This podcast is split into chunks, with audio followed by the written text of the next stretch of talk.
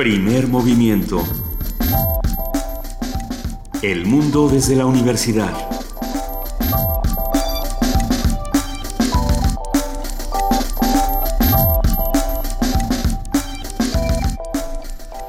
Son las 7 de la mañana con 5 minutos de este jueves 21 de abril. Muy buenos días a todos los que nos están escuchando aquí en el 96.1 de FM, en el 860 de AM y a través de www.radiounam.unam.mx. Querido Benito Taibo, muy buenos días. Querida Luisa Iglesias, así es, estamos transmitiendo no solo desde FM, nuestra señal habitual, sino también, y muchas gracias a nuestros compañeros del 860, en 860M, si usted tiene amigos que no han logrado sintonizarnos, estamos ya por arreglar nuestra antena de FM.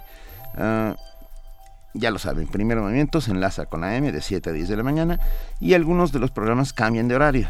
Los martes en 860 de AM, las relaciones internacionales de México cambia a las 10.15 y se mueven a las 10 de la mañana los miércoles, folclore mexicano, retransmisión de la serie de Raúl Helmer, los jueves, o sea, hoy, momento económico, producción del Instituto de Investigaciones Económicas será en cuanto termine primer movimiento. Y los viernes, temas de nuestra historia, producción a cargo de la doctora Patricia Galena, también a las 10. Bienvenida, nuestra querida amiga y compañera Juana Inés de ESA. ¿Cómo están Luis Iglesias, Benito Taibo? ¿Cómo les va? Estamos muy bien. Estamos muy bien, fueron muchas las noticias del día de ayer, eh, muchas las discusiones y, bueno, vamos a ir tratando de, diseccionarlas entre todos esta mañana. Vamos a, vamos a ir jugando con toda la información porque tenemos un programa que va a estar bastante movido. Sí, bueno, hay que comentar que ayer hubo una explosión en Coatzacoalcos, en la planta Pajaritos de Pemex, una planta, eh, una planta que produce vinilo y que está, eh, que trabaja en conjunto con una empresa transnacional, hay alrededor de 200 eh, heridos y hasta anoche eh, se hablaba de tres muertos. Eh, grave la situación en Coatzacoalcos, ya se ha logrado contener el fuego hasta donde se sabe, pero bueno, sí es, sí es un tema francamente complicado complicado y bueno, las imágenes nos dejaron a todos bastante fríos, no, no, sabíamos qué era lo que estaba ocurriendo y las las narrativas, los relatos de las personas que estuvieron ahí atrás de redes sociales decían, no, bueno, es que no son tres muertos, son muchos más, eh, pero bueno, hay que esperar a ver qué es lo que se va diciendo, cuáles son las reacciones. Este, Duarte por lo pronto dijo tres y bueno, habrá que ver, vamos bien. Eh, eh, Duarte subió una foto de otra explosión en otro sitio. ¿Por qué no? ¿por, qué no? ah, mira, una explosión, pues súbela al Twitter. Está bien. Hashtag porque soy Duarte o algo así. Hashtag eh, todas las explosiones son iguales. Según, sí. Bueno, ¿para qué decimos nada? Más bien, mejor, hoy es jueves de autoayuda y vamos a autoayudarnos todo lo que podamos. Y tenemos una conversación francamente interesante y extraña, si ustedes lo quieren. Vamos a hablar sobre el tiburón martillo. Guillermo Mendoza, presidente de la Fundación México Azul, y Antonio, y Antonio Corgos, profesor investigador C del Departamento de Estudios para el Desarrollo Sustentable de Zonas Costeras en la Universidad de Guadalajara y que forma parte del Comité Científico de la Fundación México Azul, nos van a hablar sobre este tiburón y lo que significa para nuestro, eh, nuestro ecosistema y para todos. Vamos a platicar también con nuestros amigos de la Dirección General de la Divulgación de la Ciencia, Pepe Franco, su titular, se pregunta si hay señales de vida en Marte. Esta, esta pregunta ya se ha planteado en ocasiones anteriores en este programa, se ha armado un gran debate, así que vamos a ver ahora desde dónde lo toca Pepe Franco. En la participación del Centro Cultural Universitario Tlatelolco, Eunice Hernández, subdirectora de Vinculación y Comunidades, habla sobre la fiesta del libro y la rosa en el Centro Cultural Universitario Tlatelolco. Recuerden que pasado mañana, 23 de abril, arranca la fiesta del libro y la rosa. Ya les daremos más detalles. Si bien la fiesta del libro y la rosa es el 23 y 24 de abril, también el 24 de abril sucede algo muy importante en nuestra ciudad y es la marcha eh, Vivas Nos Queremos. Vamos a hablar de esto en nuestra nota del día. Vamos a platicar con Lola Horner, psicóloga, escritora y maestra en literatura comparada por la UNAM. Ella participó en el proyecto eh, 21.000 Princesas, libro de artista que utiliza la reescritura de los cuentos de hadas tradicionales y la nota roja para evidenciar la situación de violencia que experimentan las mujeres en México.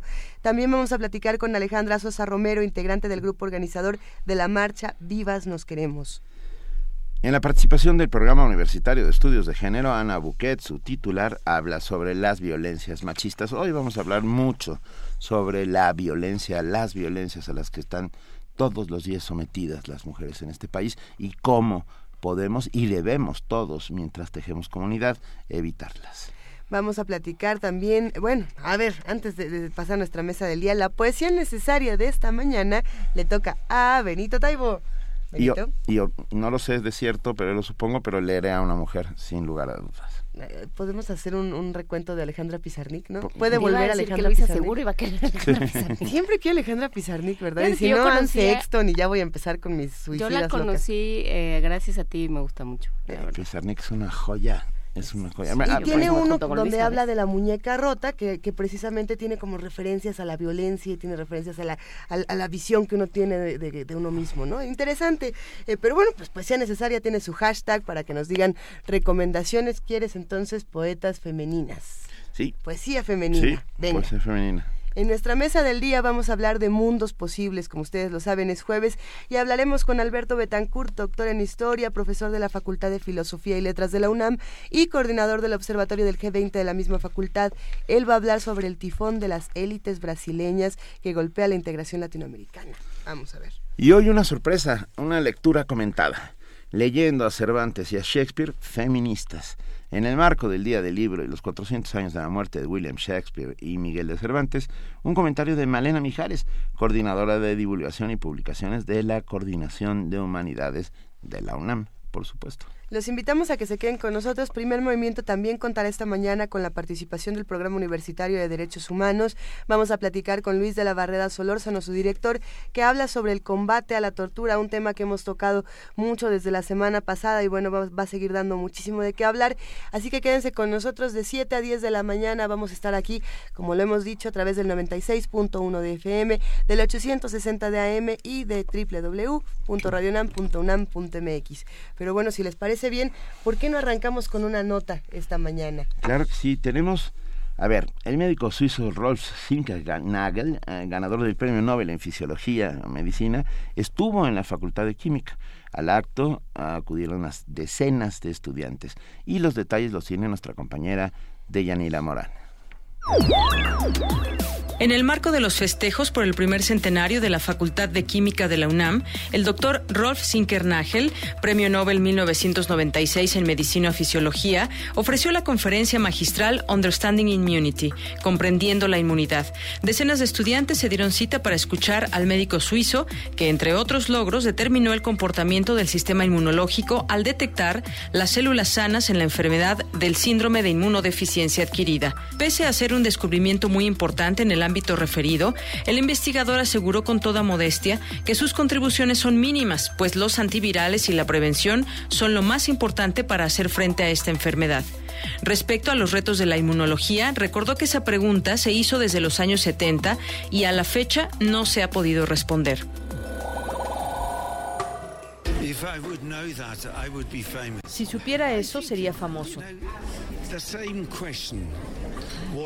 Creo que la misma pregunta fue hecha en los años 70 y se descubrió el tema de la especificidad por lo cual me dieron el premio Nobel, identificar cómo las células T reconocen a las células infectadas. Y esto nos deja el tema de la sorpresa en la ciencia, que siempre estamos expuestos a ella. Si diseñan un experimento y ya tienen una idea de lo que va a salir al diseñarlo, y ese es el resultado, es aburrido, porque ya lo esperabas sino que es la sorpresa, lo que no esperabas, lo que hace las cosas muy interesantes. Ante la pregunta de qué se requiere para llegar a ser premio Nobel, respondió.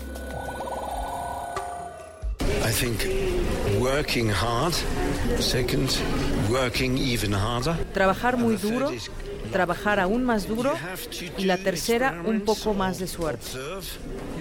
Tienes que experimentar observando las enfermedades y a veces encuentras la sorpresa.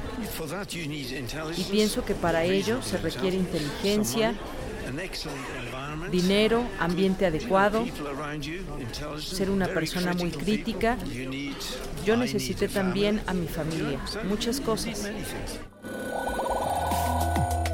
Sinkernagel quien es autor de más de 300 publicaciones, aseguró que la humanidad está dando la batalla contra los virus. Respecto al Zika, dijo que aún hace falta conocerlo con mayor profundidad, pues por el momento lo único que se conoce es que en algunos casos afecta el cerebro. Por su parte, el director de la Facultad de Química, Jorge Vázquez Ramos, afirmó que visitas como estas nutren a los estudiantes. La Facultad de Química se ha distinguido por promover a las mayores instancias la actividad académica. La Facultad de Química tiene una muy fuerte actividad de investigación en muchos campos de la química y entonces eh, para nosotros es fundamental que nuestros chicos, los jóvenes de las diferentes carreras que tenemos, se encuentren con las mejores personalidades en la ciencia y que puedan discutir directamente con ellos aspectos relativos a la química.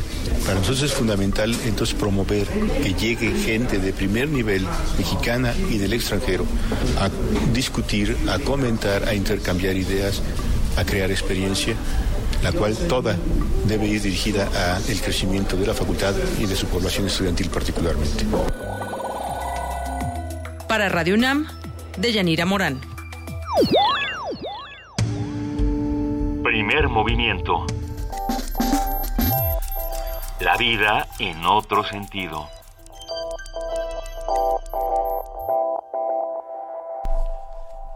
Aquí estamos de regreso, son las 7 de la mañana con 16 minutos y como todos los días hemos hecho ya de esto una suerte de bonita costumbre mientras los niños van a la escuela, están listos, preparados, empujando a los padres hacia las hacia las puertas de las casas. Diciéndoles, papá, mamá, ya tengo muchas ganas de irme a la escuela. Vámonos ya rápido porque nos surge llegar a la escuela. Oye, sí pasa, a mí, yo sí hacía eso de chiquita, lo juro.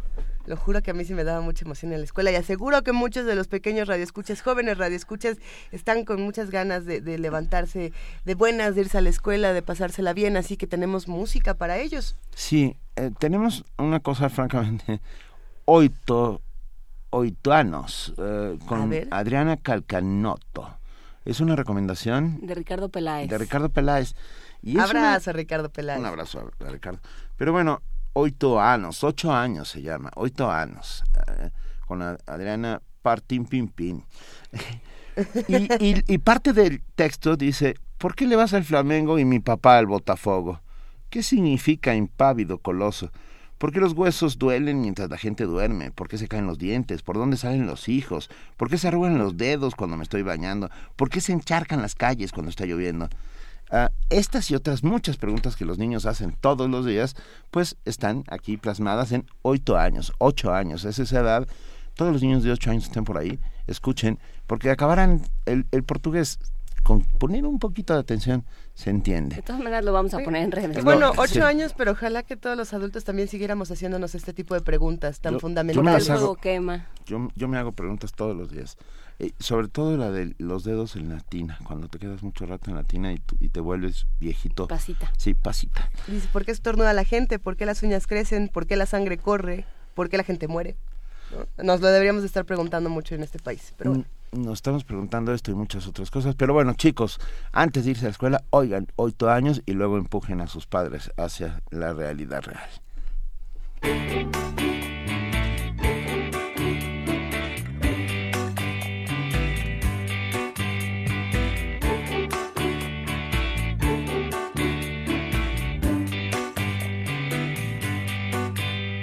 Porque você é Flamengo e meu pai Botafogo. O que significa impávido colosso? Porque os ossos doem enquanto a gente dorme? Porque os dentes caem por onde os filhos saem?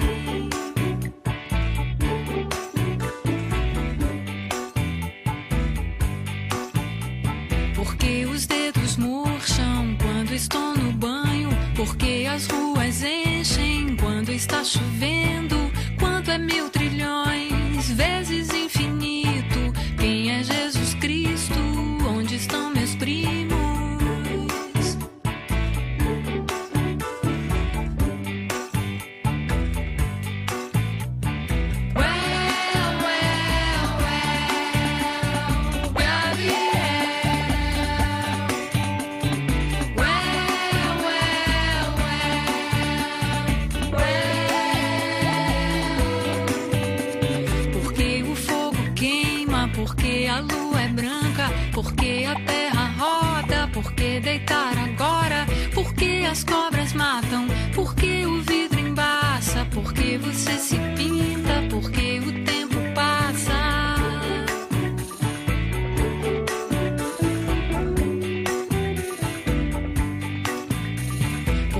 A gente espirra? Porque as unhas crescem? Porque o sangue corre? Por que, que a gente morre? Do que é feita a nuvem? Do que é feita a neve? Como é que se escreve?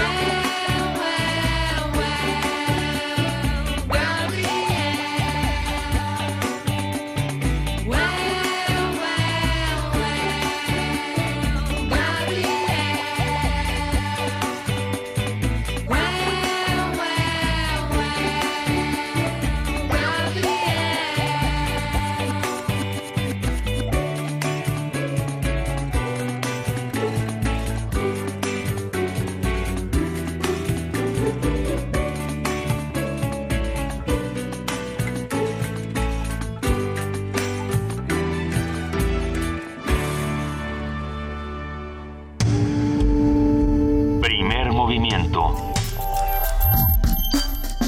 Para afinar el día.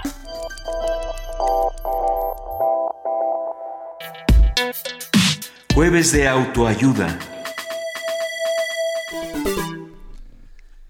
Al nacer en la primera mitad del año, los tiburones martillo bebé son dejados por sus madres en las zonas de cría, lugares de aguas someras eh, cercanos a la costa, donde permanecen solo durante algunos meses, o sea, solos, pues, se procuran alimento y se protegen de sus depredadores. Al superar los 90 centímetros o el primer año de vida, se considera que un tiburón ya tiene un tamaño suficiente para defenderse y por lo tanto más probabilidad de sobrevivir hasta la talla de madurez, y es cuando se les puede ver en el océano abierto. El programa de adopción que propone hoy la Fundación México Azul consiste en ubicar a los bebés en las zonas de cría de las, costas, de las costas mexicanas de Jalisco y Colima para que mediante métodos seguros los científicos y especialistas capturen y coloquen marcas acústicas subacuáticas a los pequeños tiburones para liberarlos después y estudiar sus comportamientos a fin de publicarlos en una investigación pionera para la especie a nivel mundial. No sé si recuerdan que ya teníamos ganas de adoptar aquí tiburón. pequeños tiburones martillo desde hace un rato, ya traíamos este deseos de hacerlo. Pues insistimos. Además, hoy se ofrece a la comunidad universitaria, México Azul, cuatro becas para que den oportunidades de desarrollo y experiencia profesional y vivencial a jóvenes estudiantes y pasantes de carreras como biología, biología marina, ciencias del mar, cuidado del ambiente, veterinaria. Y bueno, todo esto y mucho más, para hablarnos de ello, está en la línea con nosotros Guillermo Mendoza, presidente de la Fundación México Azul. Guillermo, muy buenos días. Buenos días, Benito. Eh, ¿cómo, cómo están? Muy bien, muchas gracias. ¿Qué tal, Luisa? ¿Qué tal, Juana Inés? Un gusto escucharte, Guillermo. También vamos a platicar esta mañana con Antonio Corgos, él es profesor investigador titular C del Departamento de Estudios para el Desarrollo Sustentable. Vamos a hablar en un rato también con él para seguir platicando de este asunto con los tiburones, pero por lo pronto, Guillermo, para nosotros es un verdadero placer que te encuentres esta mañana con nosotros porque desde hace un rato ya, como, como sabes, nosotros teníamos muchas ganas de adoptar un tiburón martillo para ayudar a este tipo de investigaciones. Platícanos, por favor, más de esta criatura fascinante. Bueno, vamos a empezar por la situación de los tiburones. Eh, los tiburones están dentro de los grandes depredadores de los océanos Sí. y lamentablemente el 90% de los grandes depredadores en los océanos han desaparecido. La verdad es que la reputación que han acumulado los tiburones a lo largo del tiempo no les ha ayudado. La culpa, la, México, la culpa la tiene Spielberg. yo creo que sí, sin duda. Y, y un poco y un poco el desconocimiento, Benito. Sí, sin duda. cuando- Claro. Claro, cuando nosotros damos charlas en las universidades, y insisto, universidades, y preguntamos a los chavos, a ver, levanten la mano los que consideran que los tiburones son malos, la gran mayoría los levanta y ha sido esta publicidad negativa que han acumulado. Y la verdad es que yo he logrado fotografiar tiburones en todo el mundo y no representan el peligro que nos ha manifestado Hollywood. Bueno, en México solo tres especies de tiburones están protegidos. El tiburón eh, peregrino, que es muy difícil verlo, es un tiburón de, de gran tamaño. El tiburón blanco, que arriba mucho a las islas de Guadalupe, se ha vuelto un santuario para su avistamiento. Y el tiburón ballena, que cada vez su visita en México el número de poblaciones es menor. Pero bueno, esas son las tres especies que están protegidas en México, de aproximadamente unas 75 que tenemos registradas en el país. Digamos, los demás pues se pueden pescar. El objetivo de proteger esta especie, estos pequeños eh, tiburones martillo bebé en las costas de Jalisco, obedece a tratar de preservar la especie, como lo mencionaron, tratar de presentar un estudio a nivel mundial que sea vanguardista. Hay un santuario grande que ya es reserva, que son las Islas Revillagigedo, y suponemos que las hembras que eh, habitan estos lugares se acercan a las costas de Jalisco para desovar y dejar a sus pequeños bebés. Estos bebés, si los protegemos, pues nos aseguran un balance en el ecosistema. Esa es la principal razón con respecto a los tiburones, que a su vez contribuye a nuestro principal objetivo, que es crear una zona de reserva en donde hoy existan alternativas ecoturísticas a la pesca. La realidad es que cuando hablamos de, zona de reserva, las comunidades pesqueras consideran que hablamos de no pescar, de una privacidad completa, y no es así. Déjenme decirles rápidamente que si tú una zona del mar determinada la cuidas, en seis años la biomasa que existe en esa zona crece hasta cuatro veces más. 400% es algo muy atractivo económicamente para cualquier economía, para cualquier población eh, que, habite las zonas costeras. A ver, entonces... Eso quiere decir que se puede recuperar, punto. es algo bien interesante, perdón. El, el, el, mar es algo que desconocemos eh, eh, a profundidad. El mar es el ente natural dentro de nuestro planeta Tierra, que debiera llamarse planeta mar, que, que más rápido se recupera.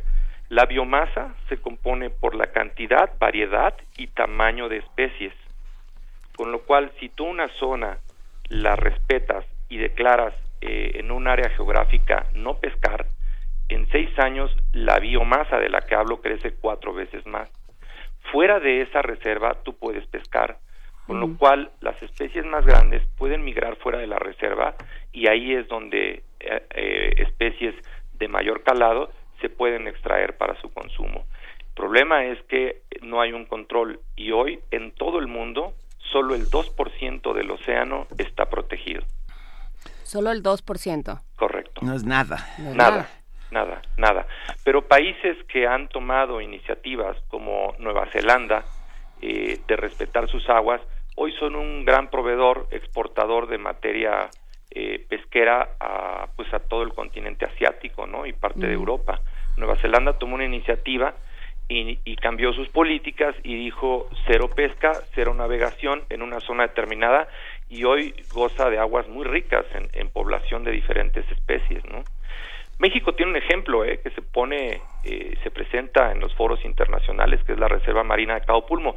Necesitamos más Cabo Pulmos. Eh, es un lugar donde claramente la biomasa creció exponencialmente y tú vas a bucear a esa zona. He tenido la suerte de, de, de, levantar muchas imágenes en la zona y cada que voy hay más y más y más vida, inclusive especies que ya no se veían como grandes tiburones. Guillermo Mendoza, si te parece, hablemos de, lo que está ocurriendo precisamente en Cabo Pulma, pero le damos la bienvenida en este momento a Antonio Corgos, él es profesor investigador titular C del Departamento de Estudios para el Desarrollo Sustentable de Zonas Costeras en la Universidad de Guadalajara y también forma parte del Comité Científico de la Fundación México Azul. Antonio, buenos días, ¿cómo estás? Buenos días, bien, bien, aquí ya listos y preparados. Listos. Un gusto platicar contigo esta mañana. Estábamos hablando con Guillermo Mendoza, presidente de la Fundación México Azul, precisamente de lugares como Cabo Pulmo y, de los beneficios y de los retos que están enfrentando. ¿Tú qué opinas de, de, zonas como esta y qué es lo que podemos hacer o emular en diferentes lugares?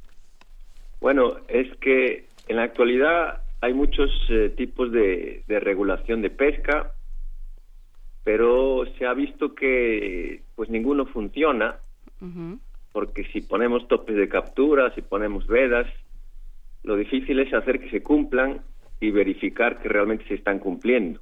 Técnicamente son, son medidas adecuadas, pero es que realmente no se cumplen. Entonces la, la figura de una reserva marina o de, o de un refugio pesquero o alguna figura que proteja algún área especialmente importante como zonas de cría, zonas de apareamiento o corredores migratorios, realmente es fácil de vigilar o fácil de hacer cumplir que se respeten, y hoy en día es, es la figura que más está funcionando a nivel de pesquería ribereña.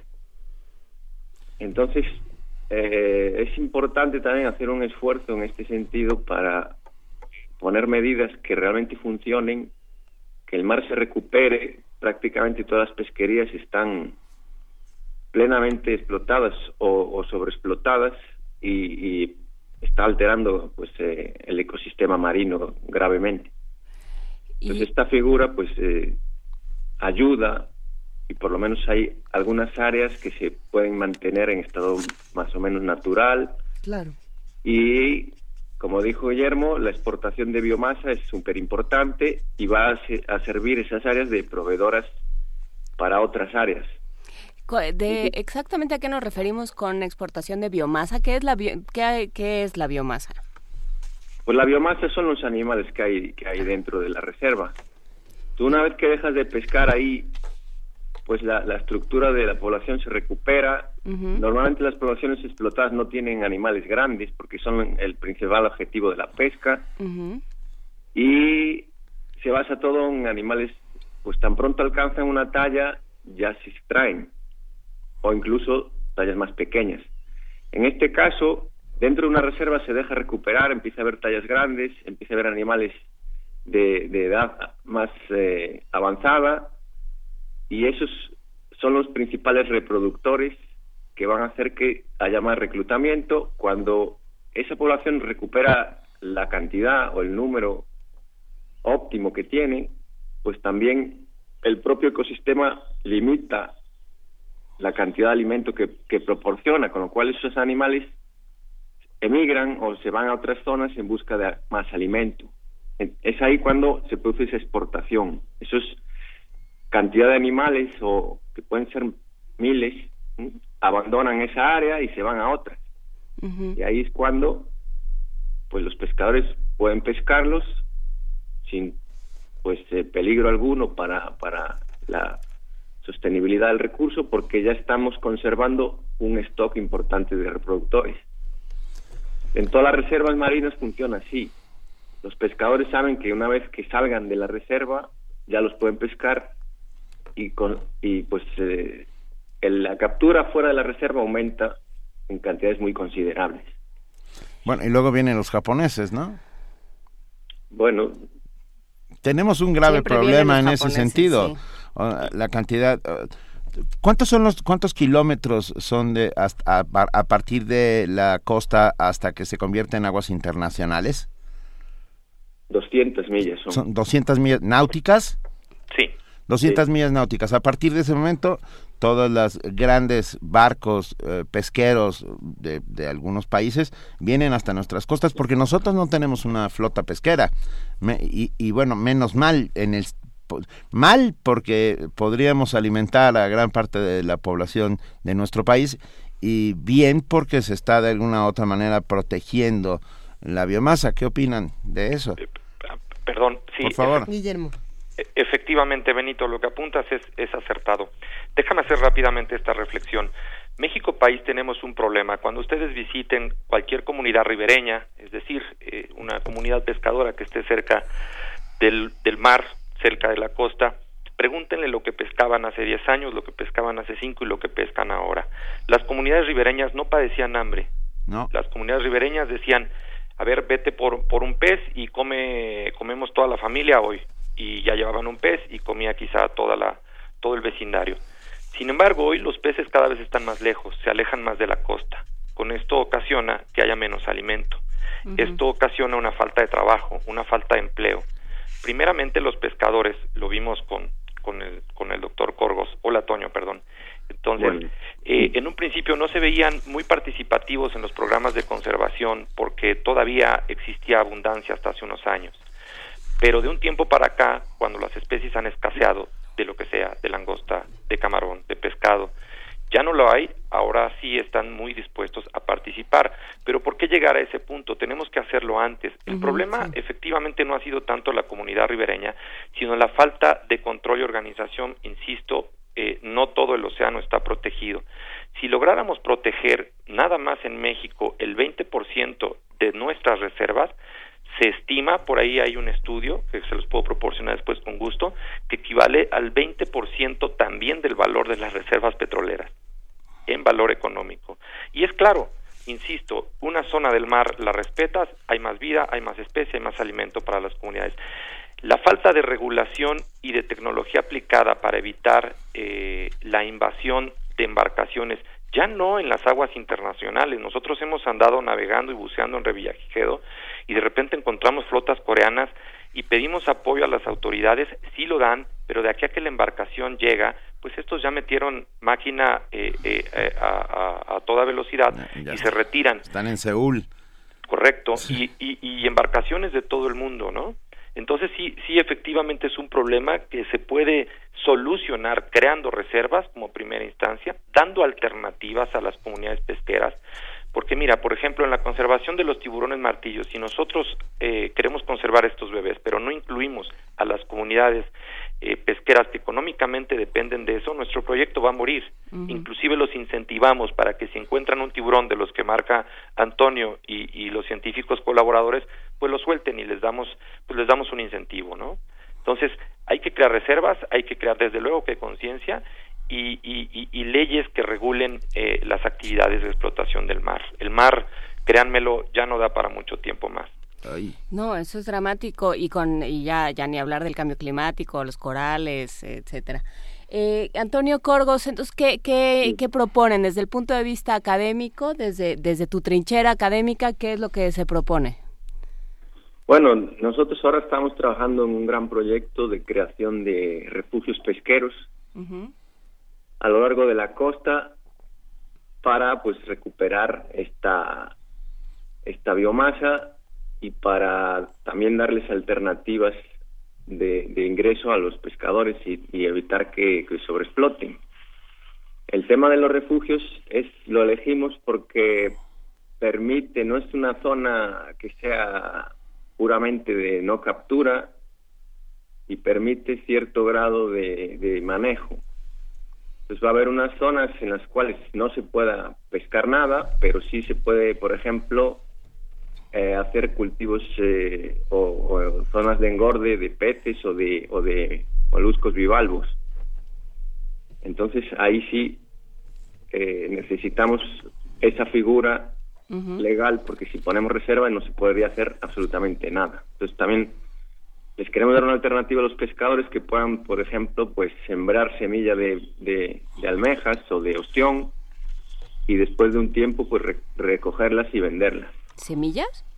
Sí. Semilla es cuando eh, en laboratorio se pone las larvas a desarrollar y cuando se convierten en almejita pequeña, eso se llama semilla y se tiran al mar y ahí ellos solitos ya crecen.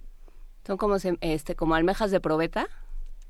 No, a ver, lo que se cultiva es la fase larvaria. Esa larva después se convierte en una almeja pequeñita.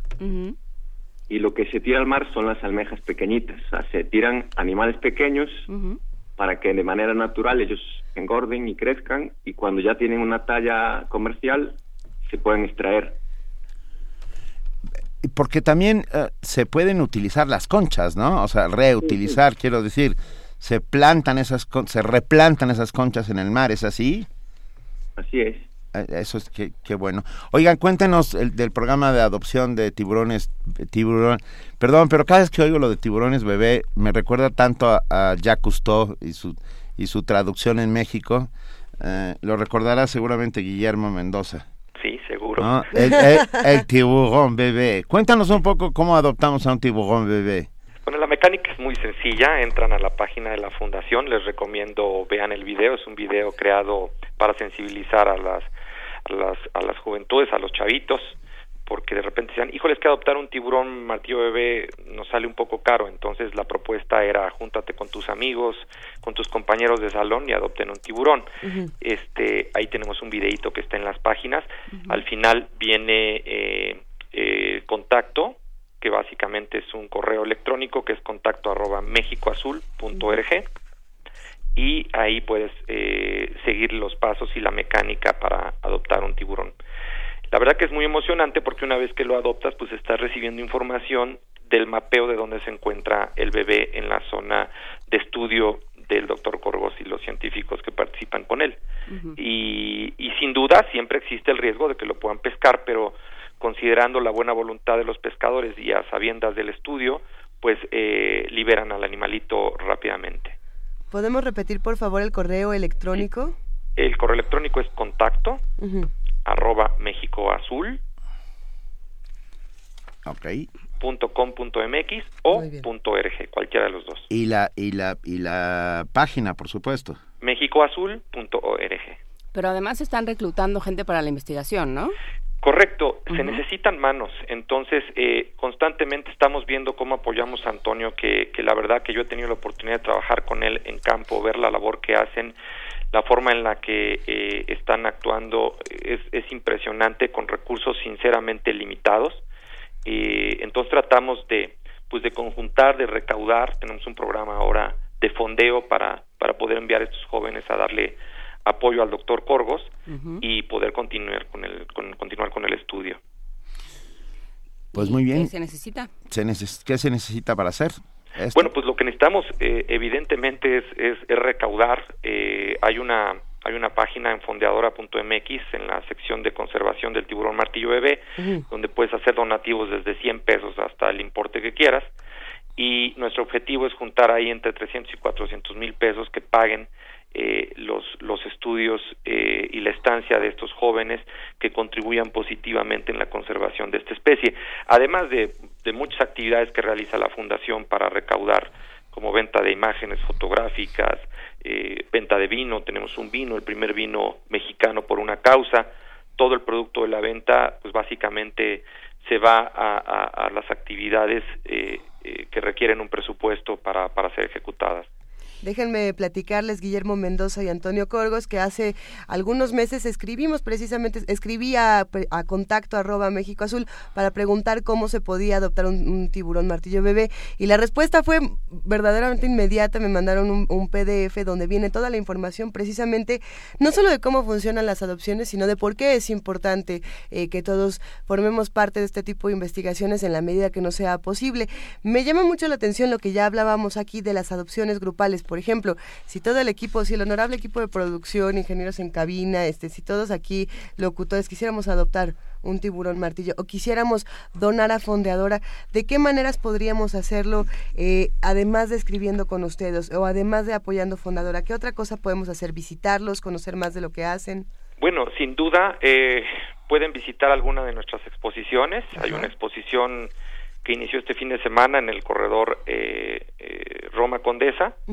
La exposición quedó permanente en un restaurante en la calle de Colima, en donde pueden apreciar eh, las imágenes, las fotografías que se toman de, desde luego de tiburones, tiburones martillo y otras especies en México y en el mundo, y ahí también pueden establecer un contacto directo con nosotros, vía telefónica también, este, si me permiten les doy el teléfono de la, de la fundación 5339 0350 extensión 124 y 123.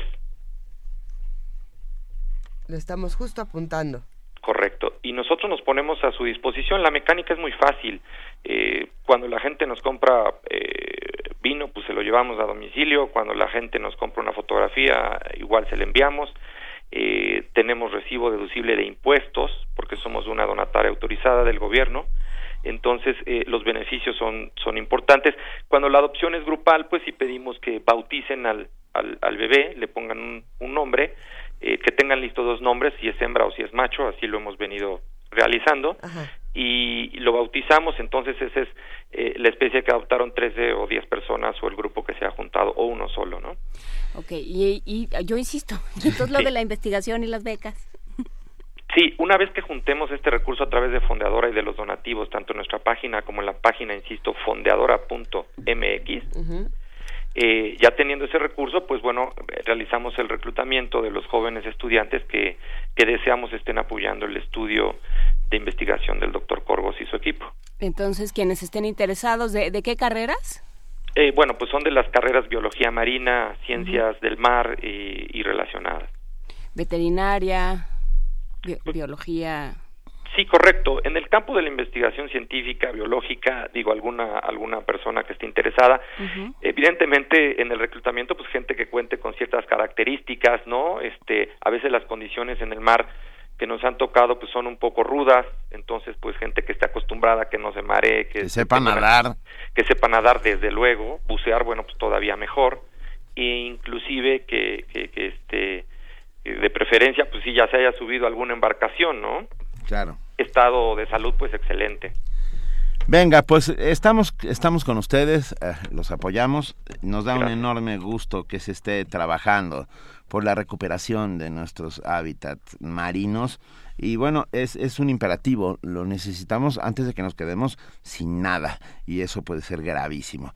Gracias, Guillermo Mendoza, presidente de México Azul, y Antonio Corgos, profesor del Departamento de Estudios para el Desarrollo Sustentable en Zonas Co- Costeras en la Universidad de Guadalajara. Gracias, muy, muchas gracias a los dos. Un enorme abrazo. Gracias a ustedes, Gracias. muy buen día. Gracias, un abrazo, hasta luego. Hasta luego. Primer movimiento. La vida en otro sentido. Oye chiquitita, bonita y graciosa, que con tu sonrisa me matas, me matas, que con tu mirada me muero, me muero, es un relicario de mi corazón, sí mi bien.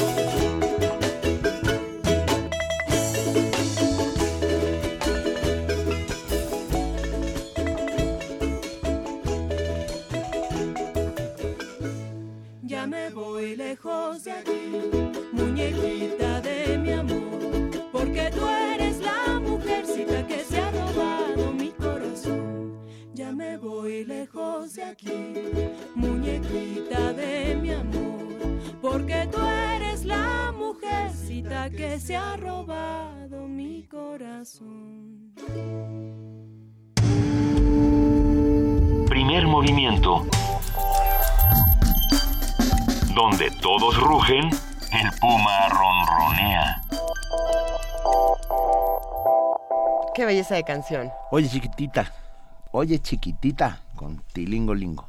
¿Qué tal esa recomendación de la producción? Gracias, es una, una gran canción para arrancar esta mañana. Y, y bueno, con esto nos vamos a lo que sigue. La Dirección de- de General de Divulgación de la Ciencia de la UNAM nos acompaña como lo hace todos los jueves. Y esta mañana vamos a hablar con Pepe Franco, José Franco, su titular. Buenos días, Pepe, ¿cómo estás? Muy buenos días, Luisa. ¿Tú qué tal? ¿Cómo los trata esta mañana que está húmeda y fresca? Riquísimo, ¿no? Querido Pepe, pero es que hay tantas cosas que pasan en el mundo de la ciencia que me tienen eh, con tantas preguntas que después te haré, eh, porque entre que la verdad histórica de los dinosaurios se vio tumbada, Ah, sí. entre que también ya una vez más se superó el día más caliente de la Tierra, ya no sabemos qué está pasando, ¿nos mudamos a Marte mejor? Yo creo que sí. Bueno, yo creo que ámenme todo lo que quieran. Ok. Lo, lo hacemos. Venga. Oh, hombre, un chascarrillo. ¿Cómo estamos, Benito? ¿Qué tal? Bien, querido, yo, yo sí me reí, ¿eh? Ah, a mí bueno, sí me eso, gustó, a mí gracias. sí me gustó. Pues no, yo creo que hay, eh, pues hay, digamos, desde hace ya varios años. Bueno, en realidad aquí hay toda una serie de mitos que se generaron a lo largo del tiempo cuando desde que se descubrieron los este eh, estas eh, estas rayas en la superficie de Marte que fueron interpretados como canales y que se pensó que esos canales eran hechos por alguna inteligencia, alguna civilización, alguna cultura avanzada y desde entonces se generó el mito de los marcianos. Y, y este mito de los marcianos pues ha vivido con nosotros a lo largo de muchas, muchas décadas y finalmente ahora que ha sido posible el mandar sondas a la superficie de Marte, pues se han empezado a hacer estudios este, bastante, bastante bien enfocados, cada vez mejores, sobre la posibilidad de que haya vida en Marte. Y, y bueno, no se ha encontrado eh, ningún vestigio claro de, que haya ah, vida en este momento en Marte, sin embargo existe la sospecha que en algún momento en el pasado eh, sí se desarrolló algún tipo de, de, vida, eh, quizá una vida muy muy elemental comparada con la que conocemos en la Tierra, pero pues esto esto abre abre una gran cantidad de preguntas y una gran cantidad de posibilidades de investigación.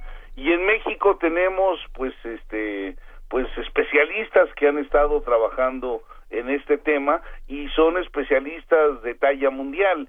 Y me refiero en particular al doctor Rafael Navarro que es investigador del Instituto de Ciencias Nucleares de la UNAM quien eh, pues ya desde hace varios, varios años ha estado eh, colaborando con, con eh, experimentos en la NASA y ha hecho pues análisis de datos del robot Curiosity y eh, pues eso yo creo que es eh, digamos un punto un punto importante para mostrar por un lado que en México hay eh, investigación de primera eh, incluso en áreas que fueron abandonadas desde la década de los setentas como es la la exploración espacial. México tuvo eh, a principios de los 60 y déjenme hacer aquí un paréntesis porque es un punto yo creo que muy muy relevante el eh, la ex Unión Soviética sorprendió al mundo cuando en 1957 puso eh, en órbita eh, por primera vez un satélite artificial, el, el, el Sputnik. Esto tomó por sorpresa a todo el mundo y en particular tomó por sorpresa a, a Estados Unidos, quien eh, como respuesta a esto decidió hacer un, un proyecto muy muy ambicioso para poner un hombre en la luna. Pero bueno, eh, digamos los desarrollos de, de, este, de grupos espaciales en el mundo empezaron a darse en los sesentas y en México México no se quedó eh, atrás de todo esto. En México, en 1962, se creó una Comisión Nacional para la Exploración del Espacio, que trabajó durante 15 años y desarrolló proyectos importantes. De 1962 a 1977, nuestra uh, Comisión mm, del Espacio Exterior, eh, aquí en México, pues incluso eh, hizo eh, experimentos poniendo con este disparando cohetes y haciendo eh, exploraciones sobre lo que debía de ser el, el tipo de combustibles con eh, diferentes etapas para los diferentes eh, sistemas eh, que lanzaban que lanzaban satélite. Por alguna razón que uno no no entiende muy bien en 1977 México dio por terminado ese proyecto y a partir de ahí hasta el 2009 pues en México pasaron muy muy pocas cosas. Se perdió el conocimiento que se desarrolló en ese momento se perdieron a los expertos que se desarrollaron en ese momento y en el 2009 vuelve a aparecer ahora como una agencia espacial mexicana eh, un proyecto que pues está está andando lentamente. Pero a pesar digamos de que México tuvo este impasse pues hubo eh, investigadores en, en, varias universidades, en particular aquí en, en, en, la UNAM, que pues a pesar de, de que era nadar contracorriente el, el dedicarse a estas cosas, lo hicieron. Y bueno, yo creo que el doctor Navarro es un ejemplo de, de este tipo de, de tesón y el día de hoy, pues el doctor Navarro es un experto mundial sobre la exploración de vida en Marte. Y bueno, este domingo, este domingo vamos a tener en Universum eh, un par de, de charlas de expertos, eh, de, de de varias este de varios proyectos eh, satelitales y una mesa redonda en donde pues se va se va a plantear bueno cuáles son los conocimientos que tenemos el día de hoy de la exploración de vida en nuestro sistema solar en particular en, en Marte y cuáles son las perspectivas de, de, desarrollo eh, en, en, en estos rubros de hecho en este momento se está desarrollando una escuela internacional en, en este en Tonancintla en Puebla espero que no les haya llegado demasiada Que, que, que no les permita trabajar pero tenemos una escuela internacional sobre cristalografía y desarrollo espacial en Tonancintla, Puebla, en las instalaciones del Instituto Nacional de Astrofísica Óptica y Electrónica y varios de los expertos que van a bueno que están en este momento dando las charlas en, en esta en esta escuela son justamente los que los que vienen a, a la Ciudad de México a dar una serie de charlas y a discutir el tema o sea que este eh, este domingo vamos a tener una mesa redonda espectacular hablando pues sobre sobre los marcianos. Eso. Nos, nos, gusta, querido Pepe Franco, y queremos estar ahí o queremos saber qué es lo que, lo que se discute, queremos saber hasta dónde. La cita es el domingo. La cita es el domingo 24 de abril a partir de las 12 horas. A partir de las 12 horas en Universum. Es interesante porque la UNAM este domingo va a estar eh, muy activa, vamos a tener muchas fiestas, vamos a tener muchas conferencias y talleres. Y bueno, Universum no será la excepción, querido Pepe, vamos a tratar de estar eh, todos por allá y por favor platícanos la próxima semana qué se discutió, qué hablaron, cuántos marcianos se encontraron y, bueno, todo lo que sigue. por supuesto, mira, vamos a tener a científicos responsables de, misiones en Marte de tanto las agencias eh, de Estados Unidos como de Europa como de la agencia japonesa. O sea, vamos a tener este tres tres tres agencias ahí representadas. Eh, les digo rápidamente quiénes van a estar. Va a estar el doctor David Blake de la misión Curiosity, el doctor Tomoki Nakamura de la misión Hayabusa, eh, que es una misión japonesa, por supuesto el doctor Rafael Navarro, que es parte de la misión Curiosity de la NASA. Eh, de España vienen dos, dos personas, el doctor Fernando Rulli Pérez, que está trabajando en una misión que se llama ExoMars, y el doctor Jorge Vago, que yo creo que de vago no tiene nada porque trabaja muchísimo, este, y también de la misión ExoMars. Y vamos a moderar eh, el doctor Juan Manuel García Ruiz y yo la mesa redonda. Venga, nos da muchísimo, muchísimo gusto. Por ahí están todos cordialmente invitados. Pasen a la fiesta del libro y la rosa y de ahí, o viceversa, pasen a Universum y luego pásense a la fiesta del libro y la rosa. Están, Prometeo, que están Prometeo muy cerquita. estar allá también. Exacto, porque bueno, el, el libro y la rosa eh, es algo que va a estar ocurriendo durante pues prácticamente todo el día, ¿no? Entonces yo creo que hay tiempo de sobra para, para, estar con los libros, las rosas y los marcianos. Venga. Domingo a las 12, querido Pepe Franco, te mandamos el abrazo más grande y nos escuchamos la próxima semana. Igualmente, mi querida Luisa, un abrazote, Benito, un gran beso, Juan Inés. Venga. Te queremos, Hasta luego, Pepe. Primer movimiento. Donde la raza habla.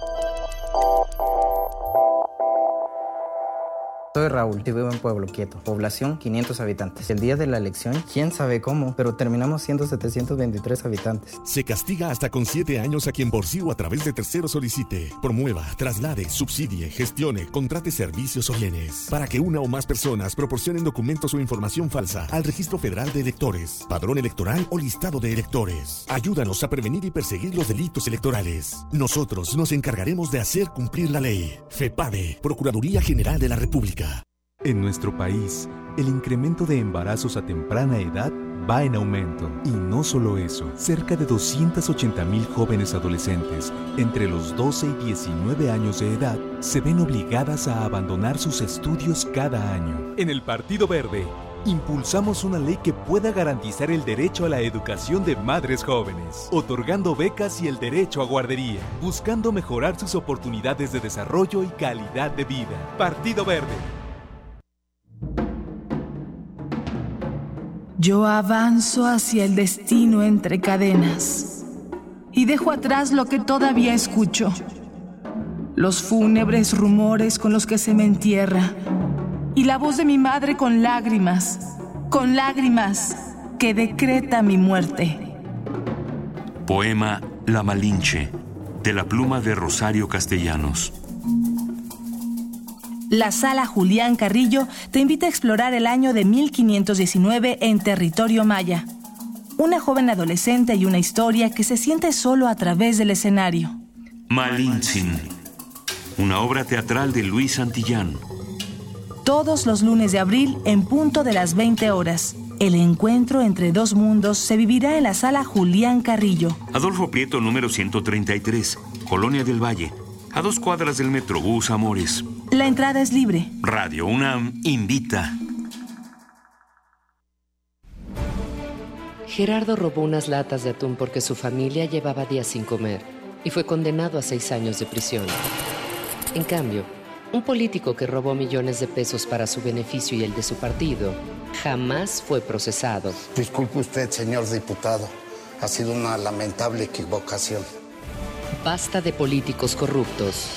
No al fuero. Iniciativa de ley presentada por el partido Encuentro Social. La ciudad es increíble, muy creativa. Yo creo que esta ciudad crece todos los días, pero hay crecimientos en los cuales no estamos de acuerdo, que ni siquiera nos toman en cuenta. Parece que no tenemos ni voz ni voto como ciudadanos.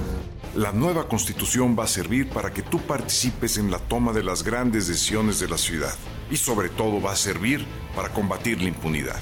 Estamos frente a una gran oportunidad para construir una nueva historia para la ciudad y contigo lo haremos mejor. PAN Cineclub Radio Cinema te invita a unirte a un viaje con el bardo de Avon en el ciclo Shakespeare Tour 2016. Iniciamos con esta escala en Estados Unidos para contemplar una tragedia escocesa, Macbeth, de Orson Welles. Continuaremos con los dos enamorados que trascendieron el tiempo y las fronteras, Romeo y Julieta, de Baz Luhrmann. La tercera parada será en la Tierra del Sol Naciente, con un señor de la guerra de la era Sengoku, basado en El Rey Lear, Ran. Terminaremos en Finlandia, en una adaptación del Príncipe de Dinamarca. Hamlet va de negocios, de aquí Kaurismäki. Únete a este viaje todos los jueves de abril a las 7 de la noche en la sala Julián Carrillo de Radio UNAM. Adolfo Prieto 133, Colonia del Valle. Entrada libre. Las mejores historias siempre trascenderán su época. Cineclub Radio Cinema y Radio UNAM invitan.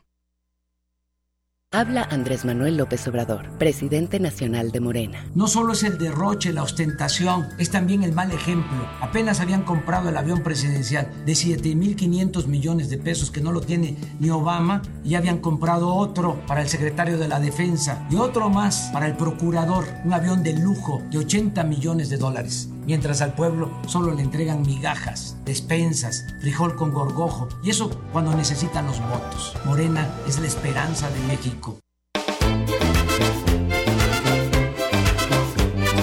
Somos ciudadanos libres, convencidos que todo es posible. Somos libres como el viento, como el águila que está en movimiento.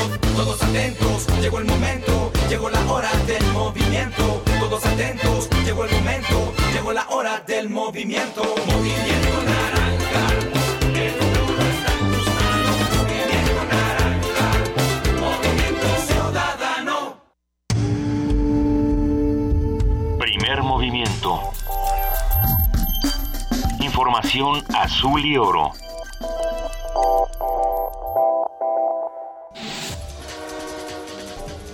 Corte informativo. La probable destitución de la presidenta de Brasil, Dilma Rousseff, abre una perspectiva de ingobernabilidad y represión en ese país, afirmó Lucio Oliver Costilla, académico de la Facultad de Ciencias Políticas y Sociales de la UNAM. La perspectiva no es buena, yo creo que es una perspectiva de ingobernabilidad, inestabilidad que eh, que ya era un país violento, imagínense qué va a pasar en las favelas. La posibilidad de la represión como forma de lograr la gobernabilidad autoritaria se abre y es muy preocupante porque volver a una situación donde se gobierne con represión es preocupante. José Antonio González, director de Petróleos Mexicanos, confirmó esta mañana que 13 personas perdieron la vida, 136 resultaron heridas y 18 están desaparecidas tras la explosión registrada ayer en el complejo petroquímico Pajaritos en Coatzacoalcos, Veracruz. Rafael Paquiano, secretario de Medio Ambiente, adelantó que las medidas extraordinarias del programa Hoy No Circula podrían terminar antes del 30 de junio. Informó que trabaja en una norma emergente de verificación vehicular que aplicará a principios de julio próximo. Jesús Padilla Centeno, presidente de la Asociación Mexicana de Transporte y Movilidad, dijo que en la Ciudad de México se han sustituido más de 2.500 microbuses en los últimos cuatro años, lo que dio paso a la operación de más de 830 autobuses ecológicos. El Instituto Nacional de Transparencia, Acceso a la Información y Protección de Datos Personales informó que las reclamaciones por robo de identidad en nuestro país aumentaron 519% en cuatro años. Indicó que durante el primer semestre de 2015, estas sumaron 28.258 casos. José Antonio González Anaya, director general de Petróleos Mexicanos, dijo que a pesar del rescate por 73.500 millones de pesos y los cambios en su esquema fiscal, la empresa tendrá malos resultados. Aseguró que si Pemex no encuentra socios para el próximo año, habrá un problema grave. Luis Videgaray, secretario de Hacienda, afirmó que el sector asegurador va en aumento en el país y tiene interés de financiar proyectos gubernamentales. El sector asegurador es un inversionista muy importante para financiar proyectos del sector privado y del sector público. Las reservas que tiene el, sector asegurador ascienden a más de 920 mil millones de pesos, esto es 5.2% del Producto Interno Bruto, que son invertidas en distintos instrumentos gubernamentales del sector privado e incluso en menor medida extranjeros. Alfonso Navarrete Prida, secretario del Trabajo y Previsión Social, dijo que existe desigualdad de ingresos entre mujeres y hombres. Afirmó que los hombres concentran el 70% de los sueldos y es 22% mayor que el de sus compañeras. La Agencia de las Naciones Unidas para los Refugiados investiga la muerte de 500 migrantes en un naufragio en el mar Mediterráneo. Según testimonios, el grupo pereció cuando su embarcación naufragó después de partir de Libia. En el marco de la Asamblea General de la ONU sobre el problema mundial de las drogas, Susana Malcorra, canciller de Argentina, indicó que hay que redoblar esfuerzos políticos para combatir este flagelo, el cual tiene un gran impacto en la sociedad. Este hecho lamentable, que genera una herida irreparable a la sociedad argentina, es una clara muestra de cómo el flagelo de las drogas afecta a todos los países y a todas las personas, sin ninguna distinción, truncando proyectos de vida, el futuro de nuestros jóvenes e hiriendo de manera irreparable e irreversible a nuestras familias y a nuestra sociedad. Hasta aquí el reporte, en una hora más información.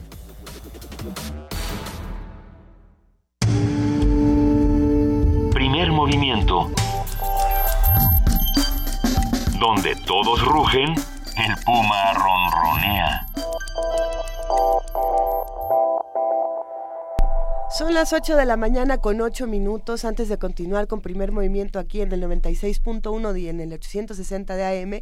Queremos invitarlos a que visiten www.radionam.unam.mx para que puedan escuchar nuestra transmisión en vivo, puedan también escuchar todos los programas anteriores en podcast y también conocer todo el material que Radio Nam ofrece.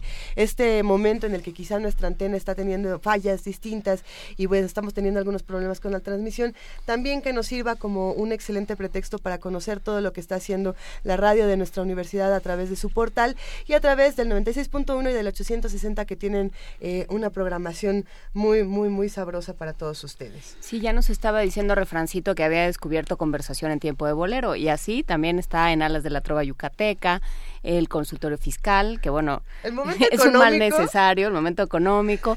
Hay o sea, digamos, lo fiscal es un mal necesario y el programa lo que hace es, es pues realmente ayudarnos a pasar ese mal momento y a cumplir con nuestras obligaciones, mal que nos pese.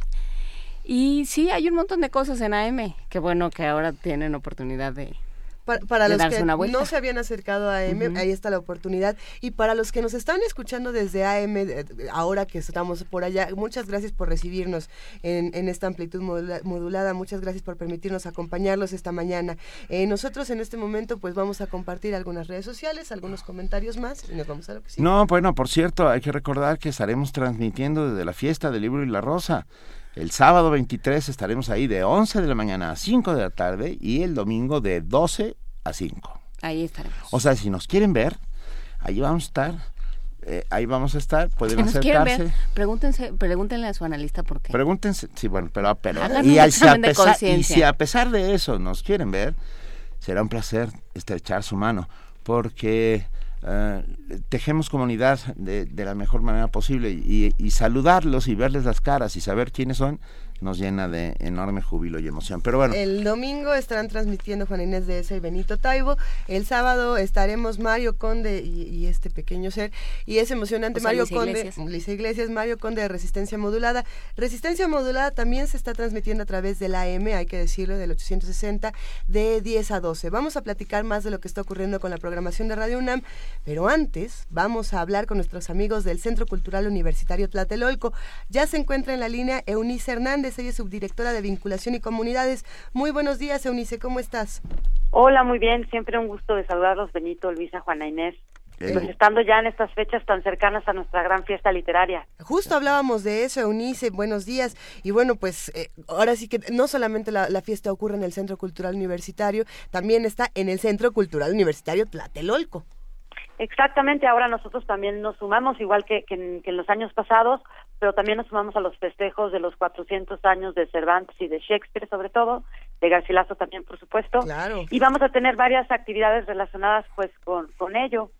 Una de las de las actividades que tendremos es la exposición de Rogelio Naranjo, que mm, en torno a los premios Cervantes, este caricaturista mexicano hizo algunos eh, retratos en torno a estos eh, pues ganadores de este magno premio en nuestra lengua. Entonces vamos a tener eh, imágenes de, de, Jorge Luis Borges, de Alejo Carpentier, de Emilio José Emilio Pacheco, de Carlos Fuentes. Y lo bonito es que va acompañado también con las algunas de las frases, opiniones que ellos tenían sobre el Quijote eh, que dieron en sus discursos cuando recibieron este este gran premio, que la verdad pues son algunas deliciosas, ¿no? Este Jorge Luis Borges, por ejemplo, muy en, en su estilo decía que el Hidalgo fue un sueño de Cervantes y Don Quijote un sueño del Hidalgo. ¡Qué maravilla! Una maravilla. Alejo Carpentier pues resaltaba la dimensión eh, del hombre y cómo la había introducido eh, Cervantes con esta novela total. Eh, por supuesto, Fuentes, pues muy desde, desde, su, desde su pensamiento de entrecruzamiento cultural, decía que el Quijote salía a probar la extensa de una edad pasada, cuando el mundo era igual a sus palabras, que también es una frase pues deliciosas para decirla. Y también en esta ocasión nuestro concurso de correspondencias, que ya vamos en la octava edición, justamente vamos a utilizar cartas de, de algunos de los ganadores del premio Cervantes eh, para hacer esta actividad que vamos a estar tanto en el centro Tlatelolco, en, bueno, en Tlatelolco como en CEU. Y hay unas cartas en verdad maravillosas. Hay una de Carlos Fuentes a Octavio Paz que a mí me tiene eh, encantada, justamente pues cuestionándole qué, qué si salía de México eh, ante los eventos que estaban haciendo en el 68. Hay que recordar que pues nuestro centro cultural está íntimamente ligado al, Memorial del 68. Por supuesto. Así que también, pues a quienes estén interesados en estos temas, vamos a tener, por ejemplo, un recorrido especial al museo eh, a partir de las canciones de la época de los años 60. Quienes estén más interesados en la parte prehispánica, vamos a tener recorridos utilizando a los códices como una expresión literaria. Eh, por supuesto, para los niños, Siempre hemos tenido una serie de actividades importantes para niños.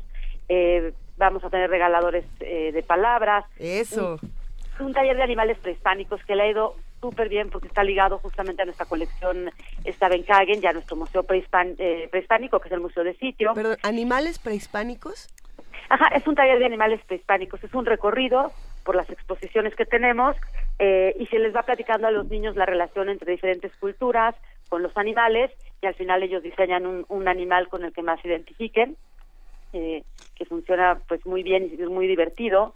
Para los más grandes tenemos el recorrido por el barrio. En esta ocasión, en ese contexto, vamos a dar a conocer eh, las bases de la tercera edición de la crónica como antídoto.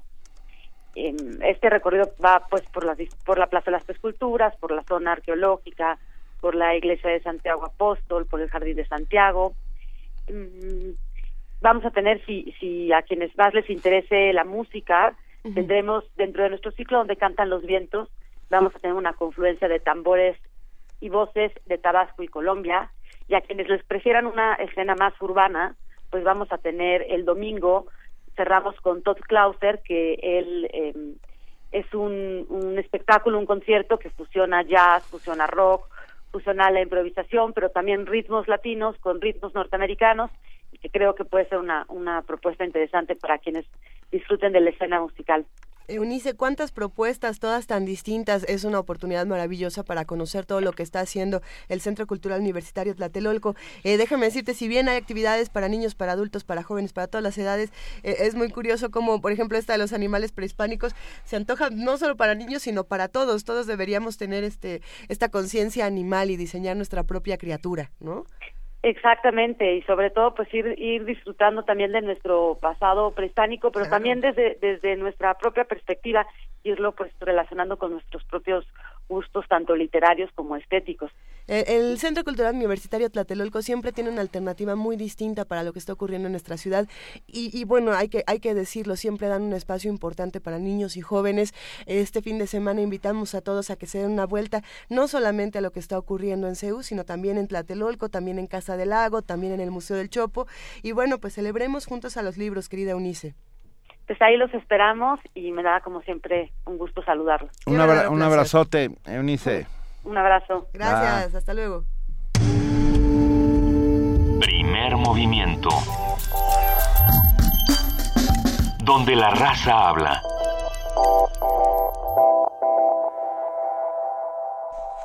Aquí seguimos eh, en primer movimiento. Ah, les recordamos que ya arranca el 23 de abril la fiesta del libro y la rosa.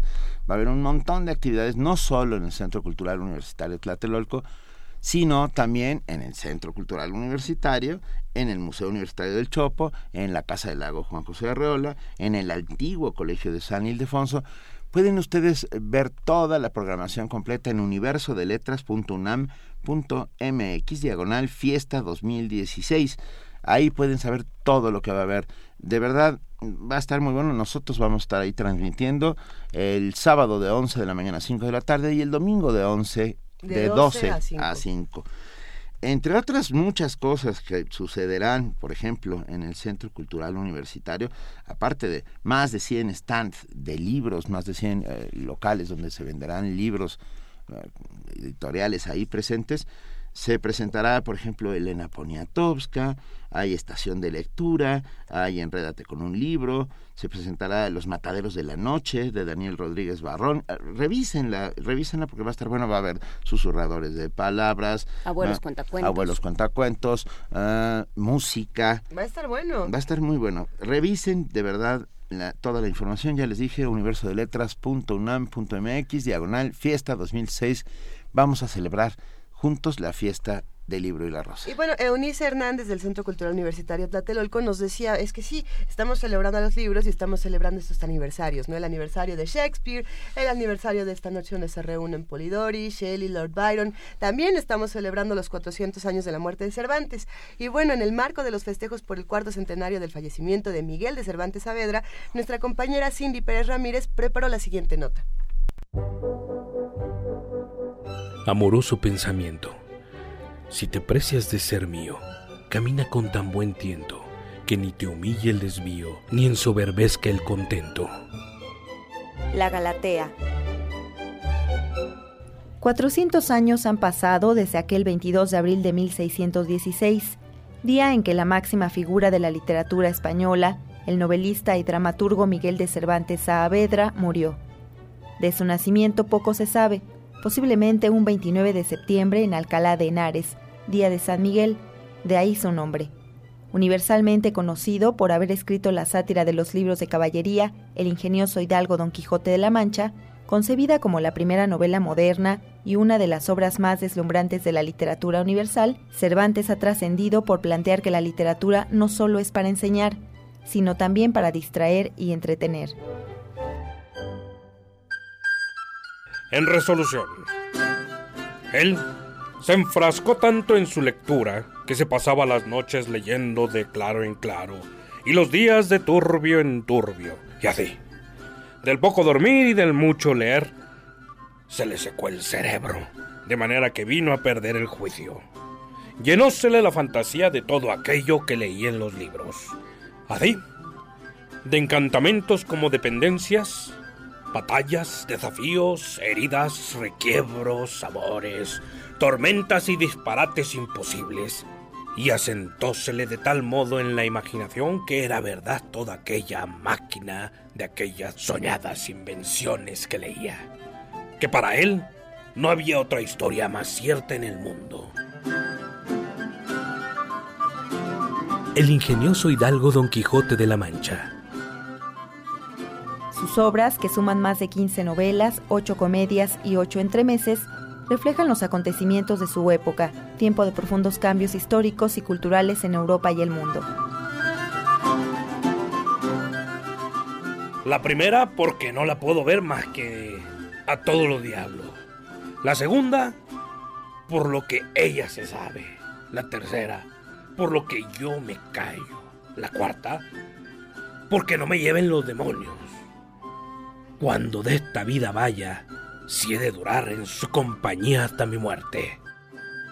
Entremés, el juez de los divorcios. Miguel de Cervantes Saavedra traspasa fronteras geográficas, culturales y lingüísticas. Por ello, este año numerosas instituciones públicas y privadas en todo el mundo resonarán su vida, obra y época. Adiós, gracias. Adiós, donaires. Adiós regocijaos amigos, que yo me voy muriendo y deseando veros presto contentos en la otra vida. Los trabajos de Persiles y Segismunda. Para Radio Nam, Cindy Pérez Ramírez.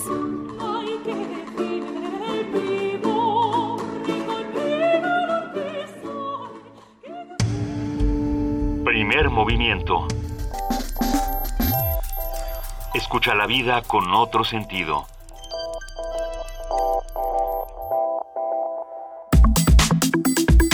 Nota del día.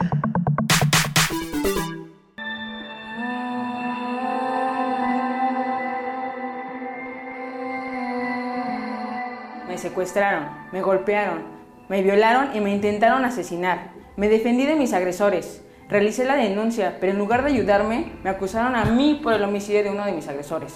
Estuve tres meses presa injustamente. A mí me agredieron sexualmente en la colonia Condesa, Ciudad de México.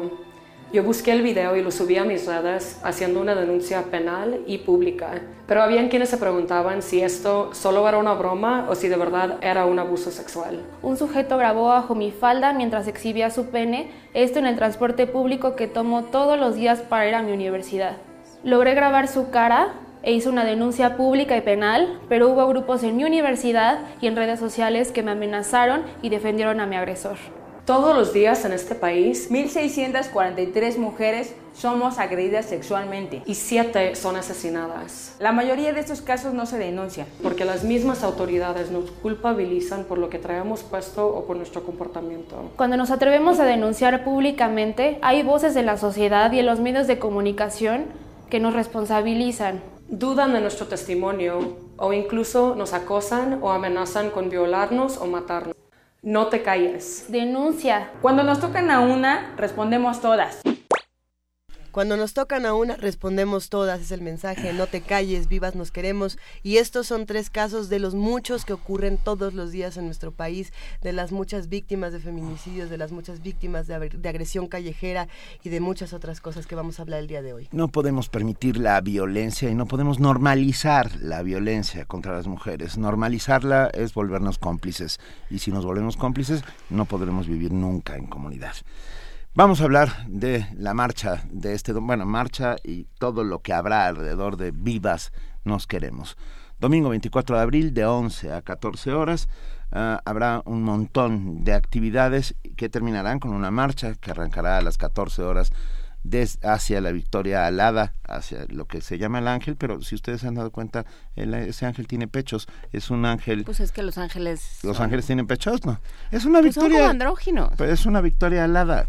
Bueno, da igual. Vamos, saldrá del monumento a la madre de Villalongín, Serapio Rendón e Insurgentes hacia la victoria alada. Pero para hablar sobre la marcha Viva Nos Queremos, tenemos hoy con nosotros en la línea, y lo agradecemos inmensamente, a Lola Horner psicóloga, escritora, maestra en literatura comparada por la UNAM, participó en el proyecto 21.000 princesas que tenemos aquí con nosotros, que también en algún momento hablaremos del libro de artista que utiliza la reescritura de los cuentos de hadas tradicionales y la nota roja para evidenciar la situación de extrema violencia que experimentan las mujeres en México. Lola, bienvenida. Muchas gracias, Benito. Un placer. Lola, te, damos la bienvenida. También le damos la bienvenida a Alejandra Sosa Romero, integrante del grupo organizador de la Marcha Vivas Nos Queremos. Alejandra, muy buenos días, ¿cómo estás? Buenos días, muy bien, muchas gracias. Un gusto eh, hablar con las dos esta mañana. Eh, sí, arranquemos de lo que va de lo que va a ser esta marcha, pero quizá dar un panorama previo de lo que se está viviendo en nuestro país actualmente, eh, de toda esta violencia de género que estamos experimentando día con día. ¿Qué opinas, Lola? Bueno, el, el panorama es realmente preocupante. Cuando nos ponemos a pensar en las cifras, las cifras son escandalosas y es importante y es necesario saber que esto nos afecta a todas.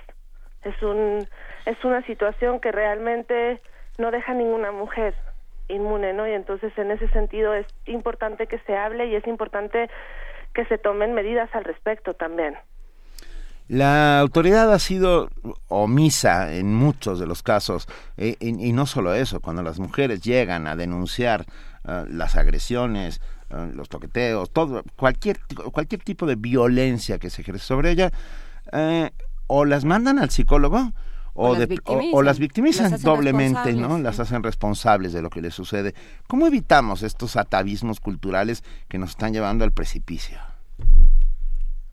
Bueno, yo creo que lo, lo primero pasa por eh, por hablarlo, ¿no? Si no empieza uno a hablar y si no empieza uno a contar su propia experiencia, es muy difícil que se puedan establecer lazos y evidentemente esta cultura de la victimización lo que apoya es que no se hable, que no se diga, que haya una vergüenza alrededor del, de la denuncia, ¿no? Y en ese sentido es súper importante también la educación, porque la cultura machista que sufrimos en México todos los días justo favorece a los agresores, porque todos nos volvemos cómplices de ese silencio que avergüenza a la víctima. Si cada vez que una mujer denuncia un toqueteo, un piropo y todos los demás decimos eso no es importante o eso es trivial o esto eh, te pasa por ir vestida como vas vestida, entonces estamos defendiendo al agresor.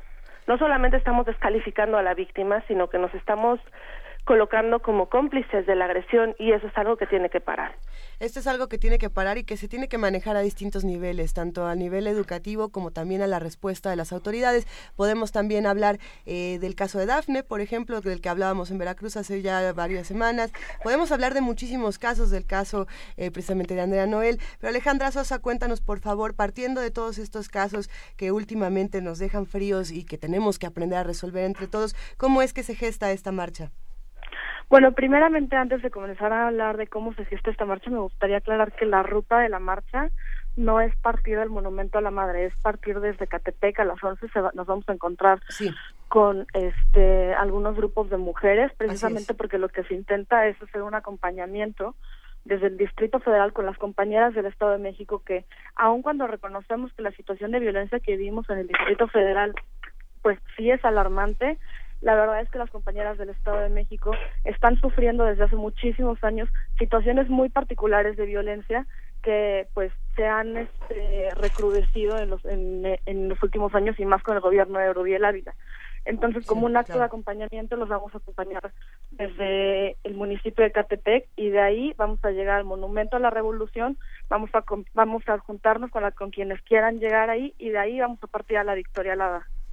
Pero este, volviendo al punto de cómo se gestó la marcha, pues en realidad se gestó de una forma muy natural. Este, muchas feministas desde hace ya varios años estamos preocupadas con la ola de violencia y cómo ha ido en aumento. y no solamente cómo ha ido en aumento, sino también este pues el incremento en redes eh, y en internet de la persecución que se ha hecho a las feministas precisamente cuando tratamos de, de denunciar estas e, este, estos casos de violencia o sea no, no, no son ataques normales de redes en internet cuando las feministas nos dicen y nos amenazan con que vamos a amanecer violadas y vamos a amanecer muertas, simplemente por el hecho de denunciar acoso en la calle, como fue el caso de Andrea Noel, simplemente por el hecho de denunciar violaciones, simplemente por el hecho de denunciar, por ejemplo, al rector de Aguascalientes, que justificó violaciones. Entonces, pues, desde hace mucho tiempo estábamos pensando en hacer este algún tipo de movimiento, algún tipo de acción y fueron chicas, este, fue Yvonne Dexter, fue Laura Ciplati y algunas feministas de Jalisco y de Chihuahua, las que primero comenzaron con un evento en Facebook nada más y invitando únicamente a las a, sus conocidas este, en redes sociales, convocando a un día que fue el 24 de abril. Eh, en el Distrito Federal resulta que el 24 de abril es el aniversario de la interrupción legal del embarazo, entonces la verdad es que es una feliz coincidencia para las feministas, pero en, un inicio el 24 de abril no se escogió como una fecha en específico que ya lo tuviéramos planeado. Eh, la organización comenzó a, a principios de este mes y la verdad es que llevamos tres semanas de muy intenso trabajo porque, como les digo, no teníamos algo planeado, solo que se dio muy natural y tan, tan se ha ido recrudeciendo la, la ola de violencia que muchas mujeres que antes no formábamos partes de colectivas o de organizaciones feministas nos hemos ido uniendo a la organización. Entonces, pues sí, así es un poco como se como se fue gestando. Sí, el, el problema es que es que no se no se hace visible, digamos, eh, lo, lo comentábamos hace un momento fuera del aire. Son ya discursos muy aprendidos y es muy difícil empezar a reconocer que ahí están, como nos es difícil reconocer que, que somos clasistas, que somos racistas, ¿no? Que, que la violencia eh, tiene muchos lados y cómo lo conciliamos con aquello que ya tenemos aprendido y aquello que entendemos como como humor, como formas coloquiales, como cosas muy aprendidas de, de qué hablar. Y en eso los medios tenemos mucha responsabilidad y me gustaría, Lola Horner, que nos platicaras de este estudio que, que han hecho que has hecho tú y que han hecho varias personas contigo de los medios y del lenguaje con el cual se ha venido tejiendo eh, esta, este pues este se ha venido imbricando la violencia de género en, en nuestras vidas, este proyecto de 21.000 princesas? Bueno, este, este, proyecto nace como preocupación de Ade Barrera, que también es escritora, y mía, sobre eh, justo la invisibilización de la, de la violencia hacia las mujeres, ¿no? Porque nos vamos dando cuenta de que muchas de las notas que, eh, que están tipificadas como feminicidio en realidad no aparecen en la parte, eh, digamos, principal de los periódicos, sino en la parte de nota roja. Y evidentemente la nota roja es un discurso que eh, por su historia no se le toma demasiado en serio a nivel periodístico, ¿no? Es como eh, una sección que se considera exagerada o que se considera colorida, etcétera.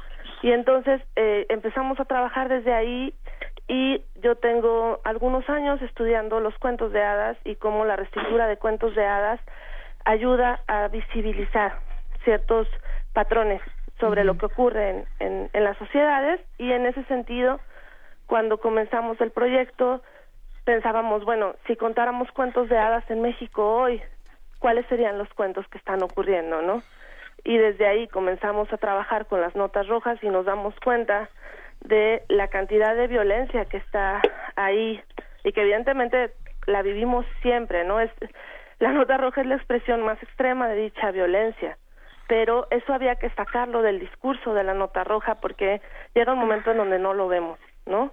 Se queda en esta en esta parte del del periódico que es escandalosa, que es desagradable y había que reformular el discurso para hacerlo visible.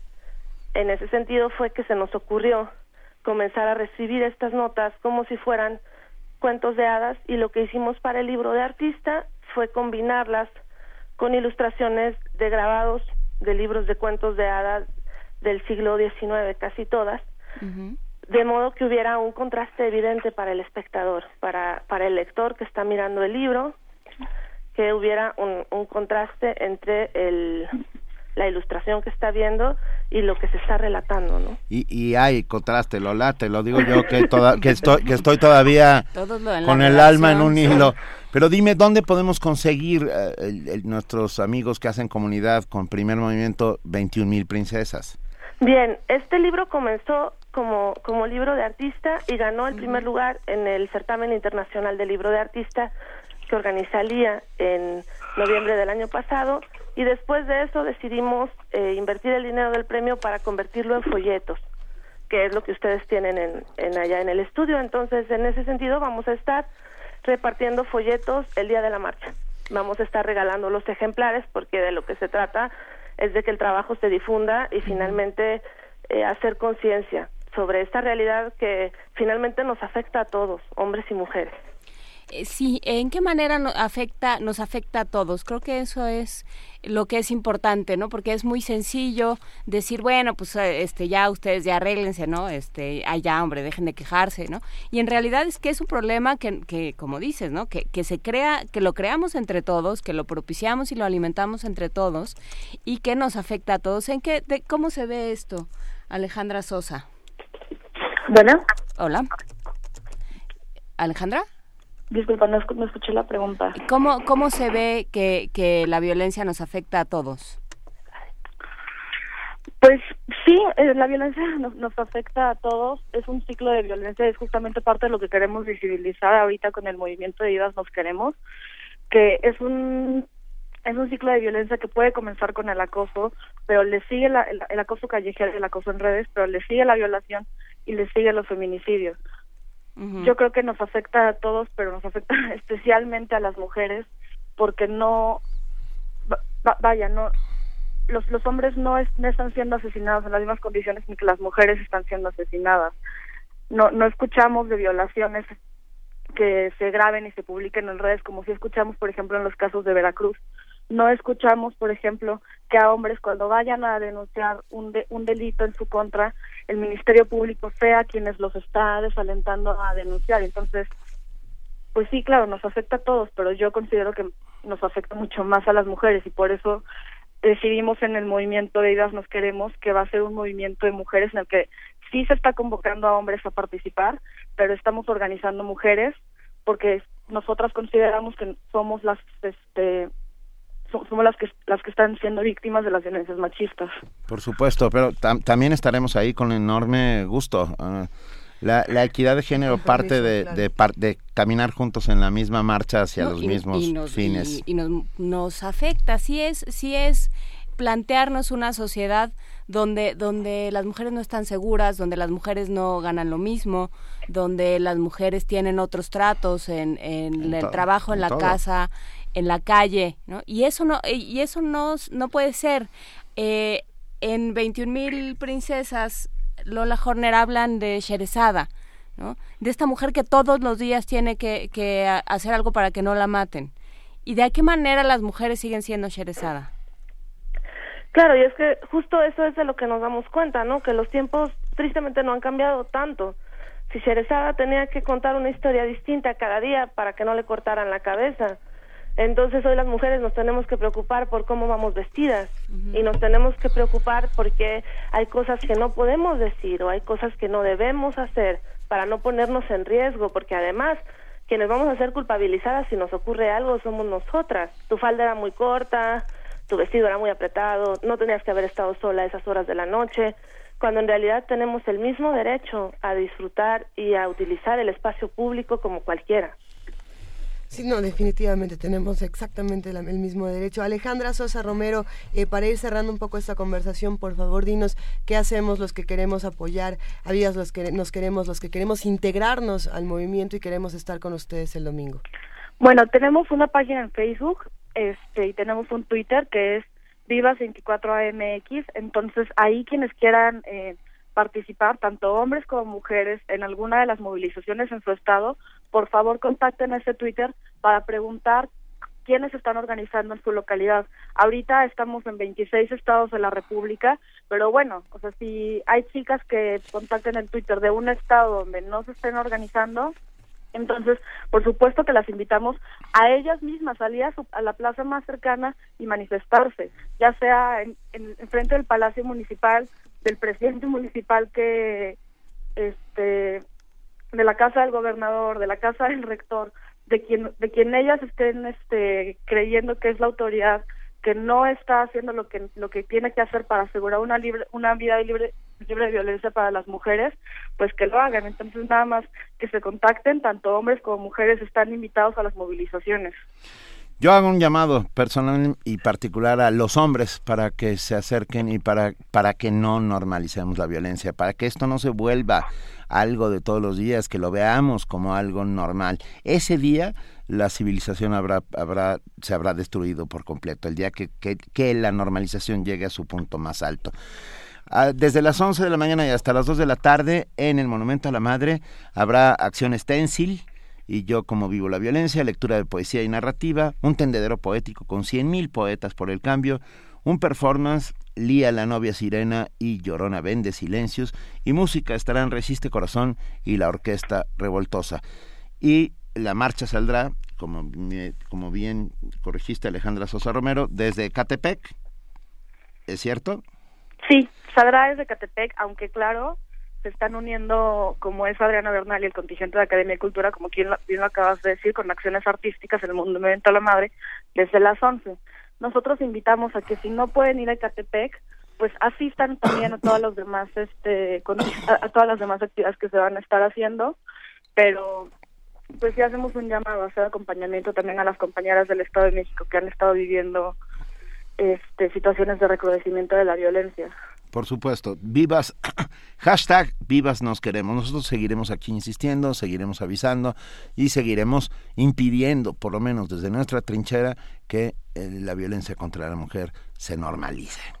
Les mandamos, nombre Lola Horner y Alejandra Sosa Romero, un abrazo y nos vemos en la marcha. Muchas gracias, nos vemos en la marcha. Nos vemos el domingo 24 de abril. Vamos a cerrar esta conversación con una canción que precisamente habla de la violencia de género y de cómo no debemos permitirlo. Esto es Sugar de Tori Amos.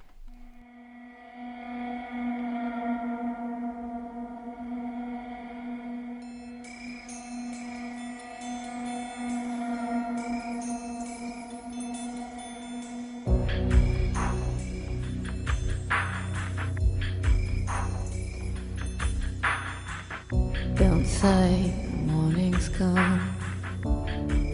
Don't say it's up to me.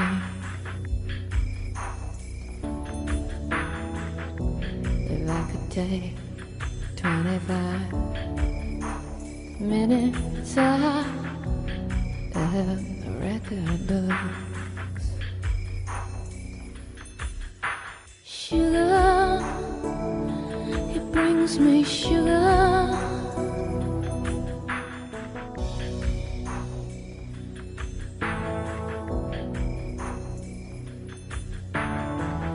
Bobby's collecting bees. Ham, hammers he used one on me.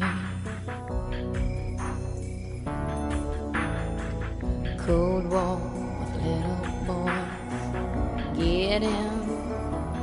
with a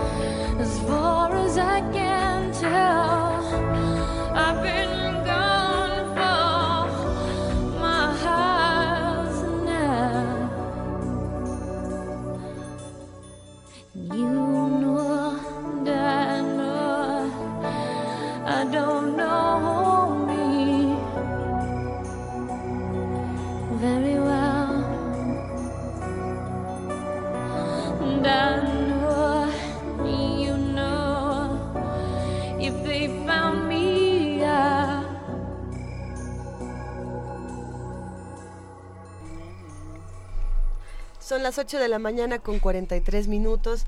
Esto que escucharon, Sugar de Tori Amos, esperamos lo hayan disfrutado. Es un fragmento de la canción y vamos a seguir hablando de por qué no a la violencia de género, de cómo vamos a ¿Cómo vamos a visibilizarla? ¿Cómo vamos a darnos cuenta de cuando nosotros también estamos ejerciéndola, a veces sin darnos cuenta? ¿Cómo a veces pensamos eh, en, diferentes asuntos? Este, este asunto precisamente de Andrea Noel que ha despertado toda clase de controversias de lo que es un chiste, lo que no es un chiste. Vamos a seguir platicando de todo eso, pero tenemos una nota antes de seguir. A ver, en vísperas del 400 aniversario luctuoso del señor William Shakespeare, eh, el bardo de Stratford Open Avon. Ah, nuestro compañero Antonio Quijano nos presenta la siguiente información del célebre escritor inglés. Hace 400 años, el 23 de abril de 1616, murió William Shakespeare, considerado el mejor escritor en lengua inglesa de todos los tiempos. Nació en el año 1564 en Stratford-upon-Avon, Inglaterra. De su niñez y adolescencia se conoce muy poco, pero sus biógrafos coinciden en que estudió en la Grammar School al sur de Birmingham. Hacia 1590 el autor de Hamlet decidió trasladarse a Londres, donde trabajó como actor y rápidamente adquirió popularidad como dramaturgo. Ese momento de fama súbita lo llevó incluso a representar sus obras en la corte. Fueron 23 años los que tuvieron que transcurrir para que se consagrara como dramaturgo en plena época del renacimiento del teatro europeo. Es la doctora María del Carmen Hernández Hilazo, académica de la Facultad de Estudios Superiores Acatlán. Llegó a ser medio próspero en su vida por la cantidad de obra que escribió. Estamos hablando de 37 obras, 154 sonetos. Para el especialista, la trascendencia histórica del escritor radica en que su obra es un reflejo claro de la condición humana. Su obra despertaba grandes pasiones y las podía reflejar. El lenguaje universal que hasta la fecha puede considerarse perfecto, maravilloso. El tema recurrente, el amor, como en Romeo y Julieta, Antonio y Cleopatra. Ambas obras terminan en doble suicidio de los amantes desesperados. Entonces la originalidad también destaca en su obra. Los conflictos con los padres, con los hijos, como en Hamlet, que está la duda de si su tío fue el que asesinó a su padre para quedarse con el trono y con su propia madre, que ahí se refleja un complejo de Edipo. Y en King Lear ya es un rey que hereda a las hijas y después lo dejan desposeído. Y las cuestiones de equivocaciones que se da en toda la obra, ¿no? En vida publicó solo 16 de las obras que se le atribuyen, aunque los expertos le reconocen 14 comedias, 10 tragedias y 10 dramas históricos, además de su obra poética. Pocos años después de su muerte en 1623, fue publicado el llamado primer folio de sus obras, un volumen recopilatorio que serviría de base para las ediciones futuras. Para la maestra Hernández Hilazo, el mejor homenaje es leerlo. Leerlo y saber todas las posibilidades que tiene el ser humano para superarse, para superar todos los problemas y mejorar el mundo, ¿no? En sus obras el viejo orden se desmorona y surge un nuevo orden. Ese es el mensaje final, que se puede desmoronar el mundo, pero que siempre surge un nuevo orden, ya sea representado por un personaje o puede ser representado por una situación aunque la fiesta del libro y la rosa se celebra año con año, el 23 de abril, fecha en que se conmemora el fallecimiento de tres escritores emblemáticos de la historia literaria mundial, Miguel de Cervantes Saavedra, William Shakespeare y el Inca Garcilaso de la Vega, el primero de ellos murió el 22 de abril, pero fue sepultado un día después. Para Radio UNAM, Antonio Quijano. Primer movimiento donde la raza habla. 8 de la mañana con 48 minutos, aquí estamos. También los que nos están buscando por internet, busquen en TuneIn la aplicación para el 860 de AM. Se puede escuchar el 860 de AM también por internet. díganselo a sus amigos que luego están diciéndonos pues no se oye por ningún sitio. Sí, sí, sí, estamos, estamos al aire, estamos en el 860M. Hay muchas zonas de la Ciudad de México donde se escucha el FM. Por favor, mándenos a alguien una buena noticia. Sí, los estamos escuchando por FM sin ningún problema.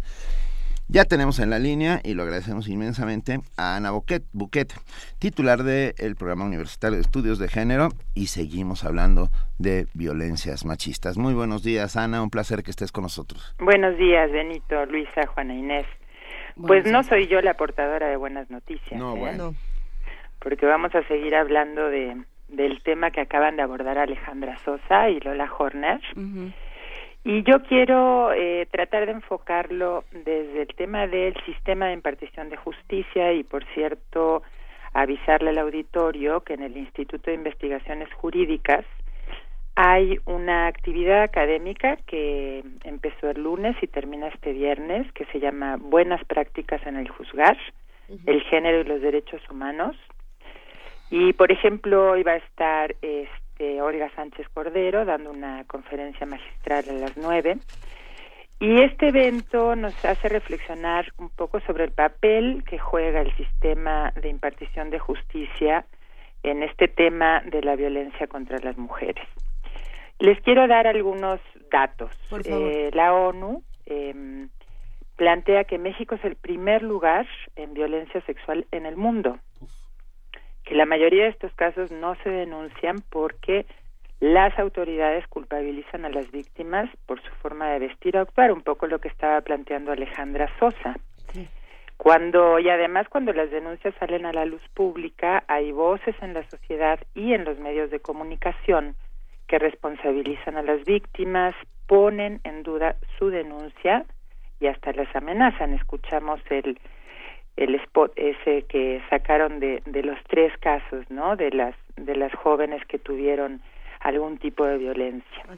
Por otro lado, la Comisión Interamericana de Derechos Humanos plantea que en varios países existe un patrón de impunidad sistemática en el procesamiento judicial y en las actuaciones en torno a casos de violencia contra las mujeres, porque la mayoría de estos casos carece de una investigación, de una sanción y de una reparación efectiva. Se suscitan retrasos injustificados eh, por parte de las instancias que tienen que investigar. Y esto tiene que ver con que perciben los casos de violencia como no prioritarios, ¿no? Entonces, la Comisión Interamericana ha constatado la falta de investigación de los hechos denunciados por esta influencia de patrones socioculturales discriminatorios que descalifican a las víctimas y contribuyen a esta percepción de que estos delitos no, no tienen realmente importancia, ¿no? Y hablamos, la impunidad, perdón. No, no, es que me quedé pensando, Ana, y sin interrumpirte, en casos que, que han llegado a ser más graves aún, o sea, en, en, términos, por ejemplo, como el caso de la Narvarte, ¿no? De, de, los periodistas de la Narvarte, que, que, claramente son feminicidios y lo vamos metiendo como si fuera otra cosa y otra cosa hasta criminalizar a las víctimas, como siempre. Así es. Bueno, mira, ya que hablas de, de los feminicidios, ayer se presentó el informe sobre violencia feminicida en México, en el periodo 1985-2014.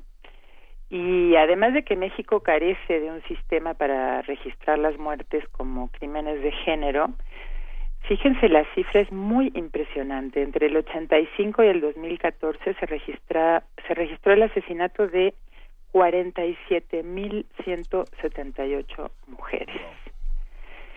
Y esto yo por eso lo quiero enfocar desde el lado de qué, qué participación tiene el sistema de justicia en esto, ¿no? Si la propia justicia no le da importancia a la violencia contra las mujeres, está enviando un mensaje muy claro a la sociedad, ¿no? Acá se están articulando la, la función del sistema de justicia con el imaginario social, con cómo responden los medios de comunicación y nos metemos, digamos, en una dinámica de la que es muy complicado salir. O sea, en este sentido yo creo que las instituciones que sabemos, las instituciones reproducen el sistema de género, pero esta institución, este sistema de justicia, creo que tiene una enorme responsabilidad en este sentido. Está mandando un mensaje que la violencia contra las mujeres no es un tema importante en la justicia en nuestro país. Les voy a dar eh, datos de otro reporte que hizo la Comisión Ejecutiva de Atención a Víctimas, que plantea, y este también acaba de salir ahora en marzo del 16, es del gobierno mexicano, ¿no? Plantea que de 2010 a 2015 hubo 2.9 millones de delitos sexuales. Y de estos delitos sexuales hubo 600 mil denuncias solamente. ¿Y saben cuántas averiguaciones previas? ¿Cuántas? 20. Entonces, esto nos muestra, yo lo digo con mucha claridad, que si el sistema de justicia no transforma la percepción que tiene de la violencia contra las mujeres, está aportando a que esta violencia se preserve. ¿Y eso por dónde, por dónde pasa, Ana? ¿A quién le toca? Bueno, le toca a todo, a todo el mundo, Pues sí. Eh, hay muchas, muchas académicas feministas que son especialistas en derecho, que están haciendo un trabajo muy importante para sensibilizar a las a los distintos sectores del sistema de justicia de nuestro país.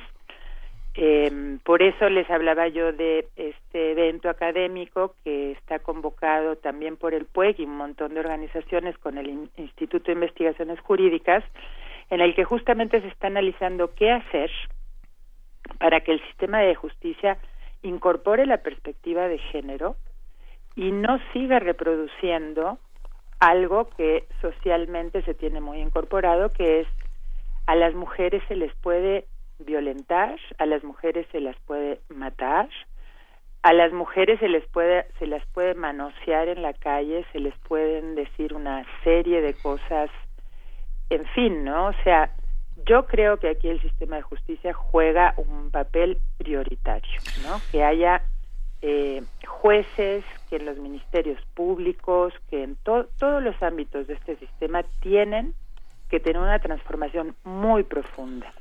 Y bueno, por otro lado, eh, creo que es un tema que nos toca a todos, ¿no? O Sí. sea, mujeres y hombres tenemos que decir basta a la violencia contra las mujeres. Basta. Estamos completamente de acuerdo. Basta, basta. Muchas gracias, Ana, por estar esta mañana y siempre con nosotros. Te mandamos un enorme, enorme abrazo. Igualmente, hasta luego. Y todos a la marcha del sábado. Todos a la marcha. Del domingo, del domingo, perdón. A la marcha del domingo 24, todos a la marcha. Venga, gracias. Bye. Primer movimiento.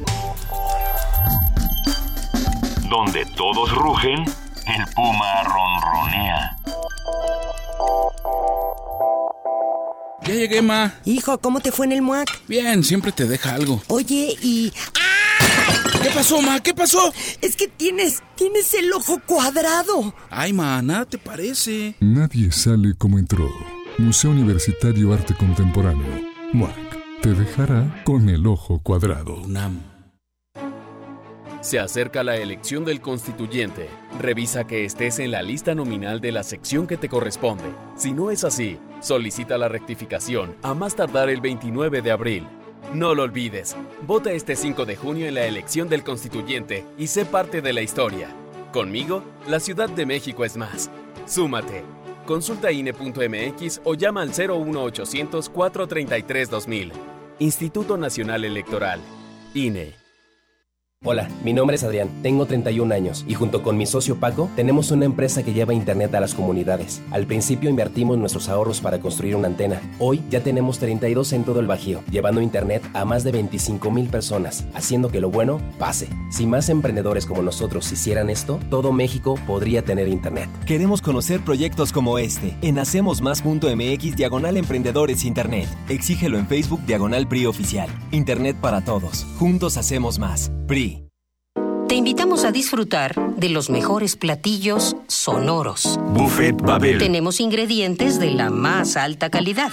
Cine, Mmm, ciencia, temas de género, literatura, entrevista, filosofía, danza, a punto de turrón, ecología, medio ambiente al gusto, cuentos. música en abundancia y mucho más. Buffet, Babel. Todo lo que puedas escuchar en un mismo lugar. De lunes a viernes, a partir de las 13 horas, acompaña tus tardes con nuestra programación. Lleva un pedacito de conocimiento. Una rica variedad de pequeños Una bocados. torre de conocimientos lista para ser Diversidad devorada. para la construcción del Ideas de pensamiento. todos los sabores. Buffet Babel. Acompaña tus comidas con esta barra de degustación para el oído. Buffet Babel. Lunes a viernes de 1 a 4 de la tarde. Por el 96.1 de FM. Radio, Radio UNAM. Buen provecho. Luchamos y lo conseguimos. El Partido del Trabajo está más vivo que nunca. Seguimos adelante, trabajando por ti y por los que más quieres. Defendiendo tus derechos y con un gran amor por México. Partido del Trabajo. Esta bandera no la baja nadie. Esta es la historia de una ciudad que es el centro de la Tierra. Un lugar que porta orgulloso las cicatrices de la batalla contra el autoritarismo. Una ciudad cuya grandeza radica en sus habitantes quienes no tuvieron miedo de levantar la voz. Juntos, logramos hace 19 años poder elegir. Piensa en todo lo que ya hemos logrado. Ahora imagina dónde podemos llegar. Porque cuando te das cuenta del poder que tienes, las cosas comienzan a cambiar. Hoy podemos. Poder Chilango. PRD. que trata sobre el inicio de Don Quijote, el nombre de Rocinante, Dulcinea y sus primeras desventuras. que trata sobre el escrutinio de la biblioteca de Don Quijote. Si no has tenido tiempo aún de leer El Quijote, si las casi mil páginas de este libro te impresionan, si los 52 capítulos de la primera parte y los 74 de la segunda te parecen demasiados, entonces escucha el primer curso radiofónico sobre El Quijote y dale otra oportunidad. De lunes a viernes, durante todo abril, a la una de la tarde. Nuestra guía será la doctora Margit Frank. Sancho Panza es muchísimo más interesante. 96.1 de FM, Radio UNAM. En Nueva Alianza estamos cansados de que hablen mal de México y de los mexicanos, porque tenemos la capacidad de trabajar, de ser honestos y sobresalir en cualquier lugar del mundo. Por eso, a nombre de todos los mexicanos que viven en Estados Unidos, queremos dedicarle este mensaje turquesa a Donald Trump.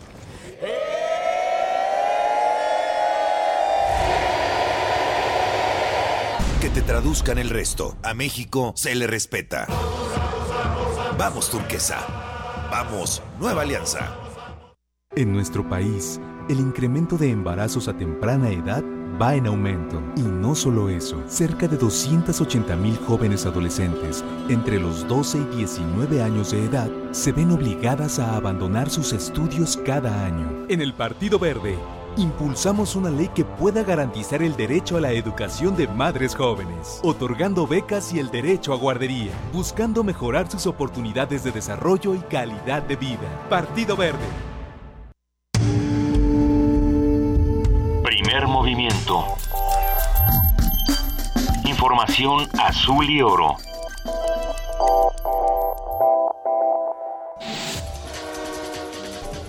Corte informativo. Miguel Ángel Ávila Rodríguez, investigador de la Unidad Tomografía por Emisión de Positrones de la Facultad de Medicina de la UNAM, recibió el premio al mérito Martín de la Cruz de Investigación Química y Biología. El galardón que entrega la Secretaría de Salud reconoce sus aportaciones al conocimiento y desarrollo de radiofármacos. El centro de acopio que la UNAM instaló frente al Estadio Olímpico Universitario en solidaridad con el pueblo de Ecuador mantiene abiertas sus puertas para recibir agua embotellada, alimentos y artículos de primera necesidad. El espacio cerrará este viernes a las 18 horas. Luis Videgaray, secretario de Hacienda, y Miguel Ángel Mancera, jefe de gobierno de la Ciudad de México, se reunieron en privado para analizar el financiamiento del gobierno federal al transporte público de la capital. El Servicio de Administración Tributaria inició la auditoría de dos casos extremos que aparecen en la investigación de los papeles de Panamá. Informó que enviaron cartas de invitación a 10 personas para que aclaren diversas operaciones. La Cámara de Diputados aprobó reformas a los artículos 39, 44 y 55 de la ley del Infonavit. Se busca eliminar el salario mínimo como referencia en los créditos de vivienda. Habla Aide Vega Olivas, legisladora del PAN. Estamos respondiendo a una preocupación que muchos trabajadores y derechohabientes del Infonavit, quienes ante las versiones de posibles aumentos sustanciales al salario mínimo, pensaron que los montos de sus créditos hipotecarios también aumentarían y representarían una nueva carga para ellos y sus familias. La Procuraduría General de la República informó que investiga a una banda de presuntos extorsionadores integrada por elementos de la Policía Federal y falsos agentes de la institución. Detalló que el grupo mantenía secuestradas a 15 mujeres de diferentes nacionalidades a quienes exigían el pago de un millón de pesos para no entregarlas al Instituto Nacional de Migración. José Arturo López Ibarra, titular de la Unidad Especializada en Investigación de Terrorismo, Acopio y Tráfico de Armas del Aceido, informó que fue detenida una persona con 10 paquetes de heroína en la carretera Chilpancingo-Cuernavaca. Luego de practicar los análisis periciales, se determinó que el estupefaciente asegurado tiene un peso de más de 12 kilogramos. Es preciso destacar que este estupefaciente alcanza un precio muy elevado en el mercado del narcomenudeo, debido a que por cada kilogramo de heroína se obtienen más de 6.000 dosis y cada una de estas dosis tiene un costo aproximado de 300 pesos, por lo cual la cantidad asegurada, que es más de 12 kilogramos, se habría obtenido más de 25 millones de pesos. Stephen O'Brien, secretario general adjunto de la ONU para Asuntos Humanitarios, anunció que se designarán fondos de emergencia para ayudar a los damnificados de Ecuador tras el sismo del pasado fin de semana. Regresaré a Nueva York con el propósito de comunicar la situación a los Estados miembros y la comunidad internacional. También quisiera desembolsar recursos del Fondo Central para Respuestas de Emergencia para complementar y para que estén disponibles los recursos adicionales necesarios para apoyar al gobierno tanto en su asistencia a la gente como en el inicio de la recuperación. El presidente de Estados Unidos, Barack Obama, se reunió con el rey de Arabia Saudí, Salman bin Abdulaziz, para coordinar esfuerzos frente a las amenazas del grupo extremista Estado Islámico. Hasta aquí la información, lo esperamos en nuestro corte vespertino.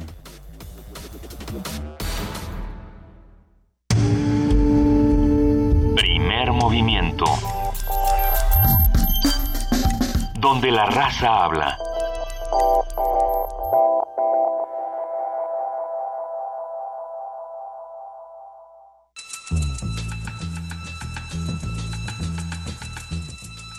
Es hora de poesía necesaria.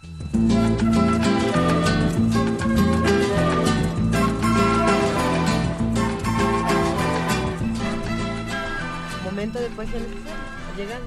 El momento de poesía necesaria y para seguir abundando con el tema de, de que impidamos por todos los medios la normalización de la violencia contra las mujeres, vamos a sacar del baúl de nuestros mejores sueños y deseos a una gran, grandísima poeta argentina, Alejandra Pizarnik. Gracias, querido Benito, De muchas nada. gracias.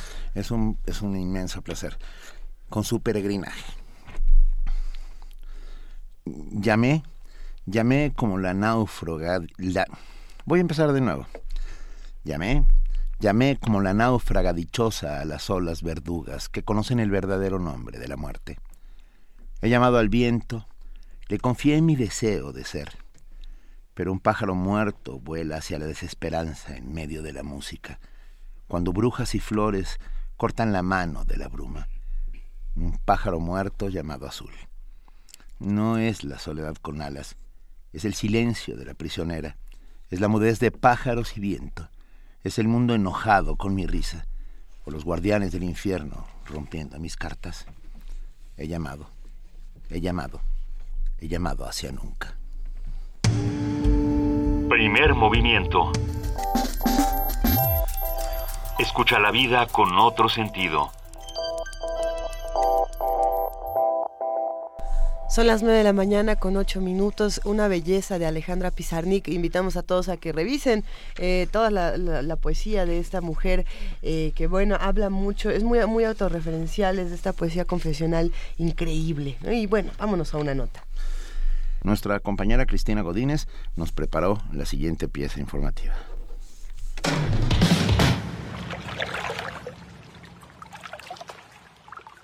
En el municipio de San José de Iturbide, Guanajuato, tres niñas y dos adultos fallecieron por leucemia linfoblástica. Para investigar las causas, habitantes de la comunidad solicitaron el apoyo de la UNAM.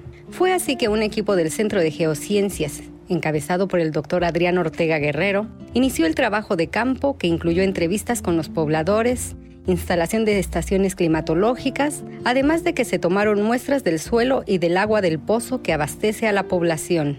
Habla el doctor Ortega.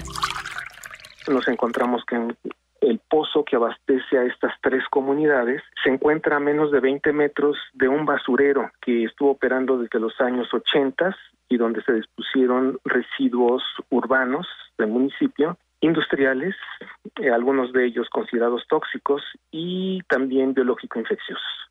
Entonces, la hipótesis de la cual partimos que pudiese estar relacionada con estos casos de leucemia era la contaminación del pozo de agua potable.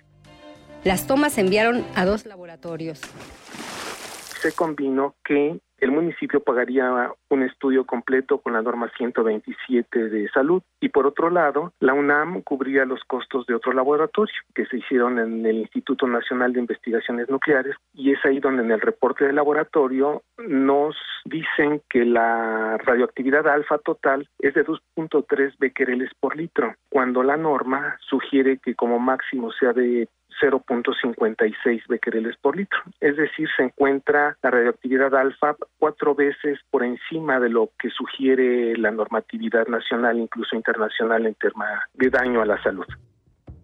La UNAM recomienda un análisis más profundo con el propósito de conocer los niveles y fuentes de toxicidad del agua. Es decir, ahora se tiene que identificar qué radionúclidos, o sea, cuáles son los elementos radioactivos que están generando esta radiación y también determinar si existe una relación directa entre esta contaminación y las afecciones que presentan los habitantes de la zona. Ante las altas concentraciones de radiactividad alfa y en tanto no concluyan los estudios, la universidad sugirió a los habitantes del lugar no consumir agua del pozo. Para Radio UNAM, Cristina Godínez.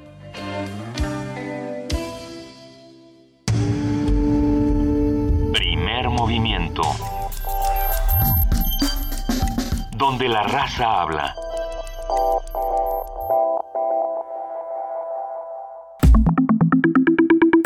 La mesa del día. 9 de la mañana con 11 minutos. Y hoy es jueves. ¿Y qué sucede los jueves? Hay mundos posibles. Hay mundos. Yo sé, yo sé, hay mundos posibles. Y ya está con nosotros Alberto Betancourt. ¿Cómo estás, Alberto? Hola, Juan Inés. ¿Qué tal, Benito? ¿Cómo están? Muy bien. A ver, Alberto Betancourt es doctor en Historia, profesor de la Facultad de Filosofía y Letras de la UNAM, coordinador del Observatorio del G20 de la misma facultad y nuestro colaborador, al cual apreciamos en toda su justa dimensión. Muchas gracias por estar con pues nosotros. son muy bien correspondidos, obviamente. Le mando un saludo con mucho afecto a todo el auditorio. Le agradezco a todos los amigos de Mundos Posibles y de Primer Movimiento que nos han hecho el favor de enviarnos sus mensajes para hacernos saber que nos escuchan. Eh, estoy muy conmovido, Benito, muy preocupado. Seguí en el filo del asiento, como lo hizo buena parte de la sociedad brasileña, el acontecimiento político que vivió Brasil el domingo pasado. Eh, la votación para seguir el juicio político contra Dilma y esto que hemos, bueno, que muchos, eh, que la opinión pública, podríamos decir, ha calificado como una especie de golpe de Estado suave. Yo creo que es un tifón de las élites brasileñas que golpea severamente la integración latinoamericana, el proceso difícil, importante de construir una soberanía regional los gobiernos de Luis Ignacio Lula da Silva y de Dilma Rousseff promovieron la integración y la soberanía de América Latina de muy diversas maneras. Eh, por ejemplo, a través de fortalecer el Mercosur, primero impulsar UNASUR, y luego una cosa que parece completamente increíble, Benito, que es esta cuestión de la formación del Consejo de Defensa Suramericano.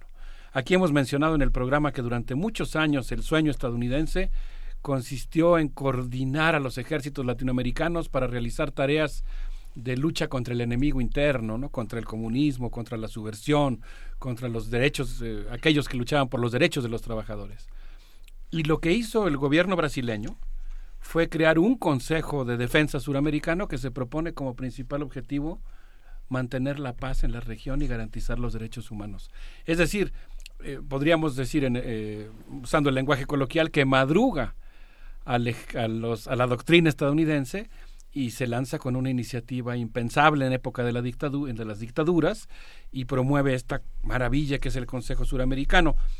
Eh, esta semana le pedí su auxilio a mi amigo Lucio Oliver para que me ayudara a preparar la nota sobre Brasil y él me recordaba algo de lo que yo sabía, pero que él considera una pieza clave de la integración latinoamericana, que es parte de lo que fue dañado, Luisa, con este, eh, este evento que ocurrió el domingo pasado, ¿no? antepasado, eh, la formación de la Universidad Latinoamericana.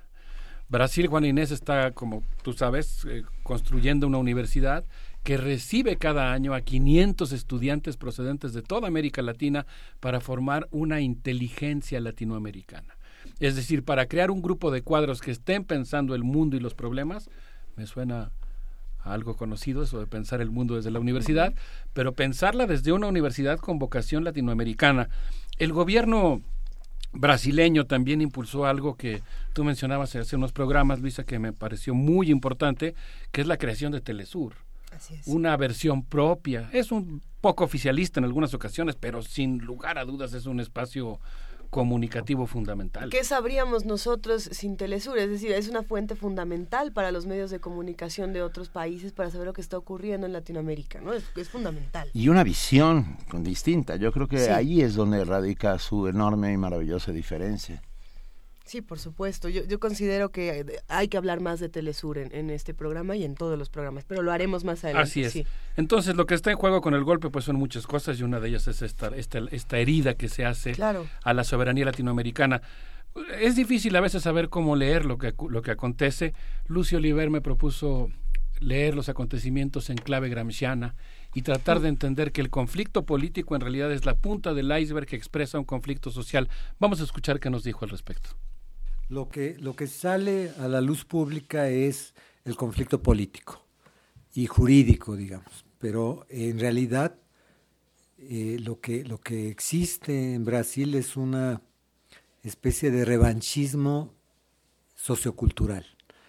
Eh, tiene razón Roberto Damata, este antropólogo brasileño, y también Elaine eh, Brum, cuando dicen que eh, en realidad Brasil es un país moderno, pero que tiene una vena profundamente autoritaria, clasista, racista y jerárquica, que es la que eh, se está expresando ahora como odio racial, odio de clase y odio a la izquierda y a todo lo que se ha visto como proyecto popular. Esto es muy interesante porque es lo que parece que aglutina eh, a grupos sociales vinculados con las élites, pero con muy diversas historias, y sin embargo coinciden en abominar lo popular. Por ejemplo, ya están hartos de que los trabajadores accedan a los mismos restaurantes, accedan a viajar en avión, accedan a derechos sociales, como que ese no es el mundo en, en el cual eh, gran parte de estas élites se han educado, se han educado en mucho con privilegios que siempre les parecieron normales. Por ejemplo, el privilegio de que todo, toda familia de clase media siempre tenga una o dos o tres niñeras para sus hijos. Y de tal manera que la mujer de clase media en Brasil siempre ha sido muy libre e independiente, pero sobre la base del trabajo servil, vamos a decirlo, de las niñeras, y que hoy, eh, como tienen que pagarles derechos eh, sociales, tienen que cubrir ciertas formalidades, pues les está afectando esa relación, vamos a decir, privada que tenían eh, para que las niñeras atendieran a sus hijos. Entonces hay una especie de vamos a parar con esas políticas que permiten que los negros lleguen a las universidades, que permiten que gente marginal empiece a consumir incluso los mismos productos que solo eran un privilegio de consumo de nosotros. Estamos hablando desde computadoras, smartphones, estamos hablando de estos derechos a viajar como cualquier otro. Eh, es, ese mundo atenta con, con las raíces socioculturales que estas élites han moldeado en su cabeza con sus imaginarios. Entonces, eh, en mucho de esta, eh, de esta cargada política a favor del impeachment, hay un revanchismo sociocultural, digamos, de basta de estas políticas populares que nos cambian el mundo en que vivíamos. Bueno, eh, envío un gran saludo al público y a los conductores de primer movimiento. Soy Lucio Oliver, Qué, interesante lo que dice Lucio Oliver, le mandamos un gran abrazo, el saludo de vuelta. qué interesante y qué cierto. Revanchismo sociocultural. Eh, es que desde ahí, es muy interesante pensarlo desde ahí, generalmente lo pensamos desde muchos otros lugares, ¿no? Sí, Juana Inés lo autoriza, a mí me gustaría replicar su chiste al aire porque fue pues. buenísimo en cuanto a lo preocupante que, que puede resultar, pero me gustó lo de la clave gramsciana porque eh, yo creo que es interesante que pensemos que la política, a final de cuentas, pues no es otra cosa que la expresión de algo que es más profundo. Y lo profundo en este caso, según lo señala Lucio Oliver, es el conflicto social. Es, es que eh, si, si, tomas en cuenta que Latinoamérica de alguna manera está, está cimentada sobre la desigualdad, así se pensó. ¿no? Después, en algún momento, como lo dijo aquí Luis Fernando Granados, en algún momento se volvió ilegal ya no e, ya no era legal esto de ser de, ser desiguales, ya legalmente todos íbamos a ser iguales después de la de la Revolución Francesa. Pero ah, como que en Latinoamérica nunca nos enteramos, Y entonces de pronto cuando planteas otra sociedad y no solo la planteas, sino que empieza a suceder, todo se desacomoda. Fíjate que el antropólogo Roberto Damata, el que citó eh, Lucio, a quien le enviamos desde luego un abrazo y nuestro agradecimiento, tiene un libro verdaderamente hipnótico que se llama carnavales, malandros y héroes. Es un texto formidable en el que dice que Brasil da la apariencia de ser un país muy moderno, ahora ensambla aviones, pero mantiene una serie de relaciones interpersonales de carácter colonial. Y, mágico. Y bueno, pero a la cosa ahí es que, digamos, hay relaciones entre, por ejemplo, negros y blancos. Hay relaciones entre trabajadores y empresarios, entre sin tierra y latifundistas. Y esas relaciones se juegan en el terreno de la economía, se juegan en el terreno de la política y se juegan, como muy bien dices Benito, en el terreno de lo simbólico. Así es. Y ahí es donde el carnaval puede suspender momentáneamente eh, las jerarquías, pero se restauran con una violencia tremenda. Y eso es un poco Brasil, ¿no? Ese, ese alternar entre la jerarquización rígida y los momentos de relajación. Fíjate, perdón, muy rápidamente, es que al, al decir todo esto pensé en la, en la fiesta de Joan Manuel Serrat. ¿eh? O sea, durante la fiesta ah, todos somos iguales, nos bebemos los vinos, etcétera, etcétera.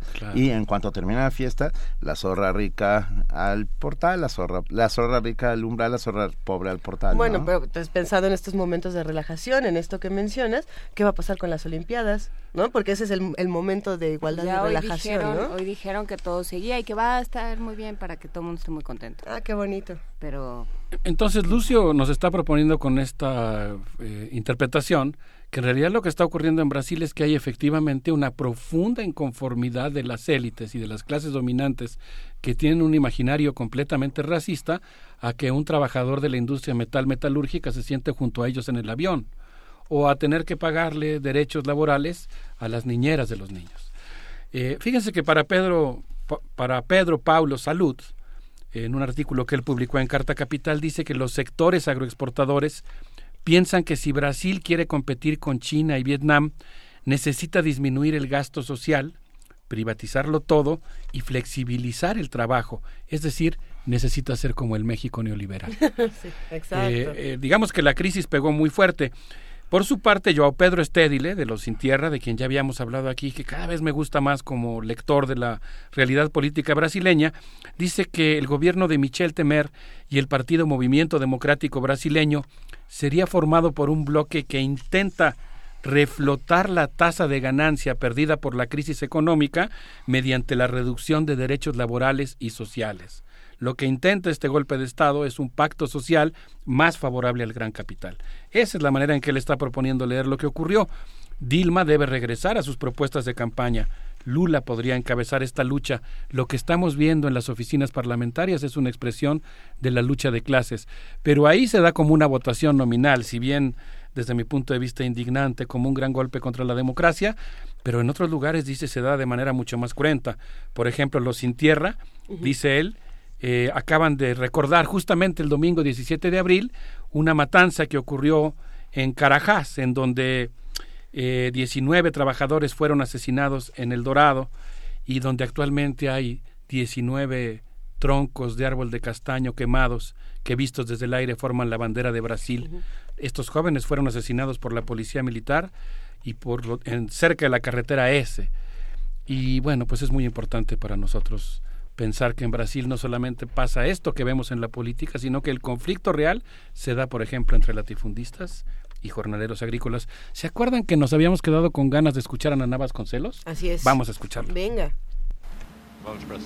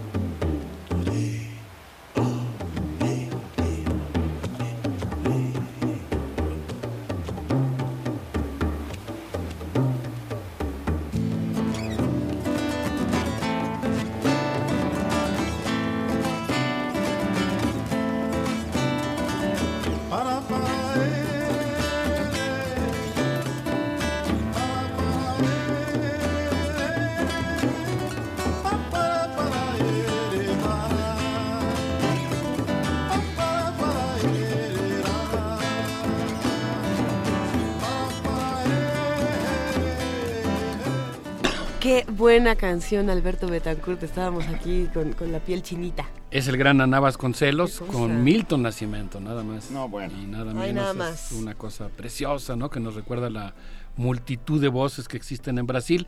Dice Pedro Estédile que los sin tierra seguirán impulsando la reforma agraria y ocupando los latifundios improductivos de las empresas y los políticos que no pagan sus impuestos y sus créditos. Y dijo que hay 5 millones de hectáreas en esas condiciones que podrían dar muy fácilmente cabida a millones de jornaleros que actualmente se encuentran en condiciones tremendas.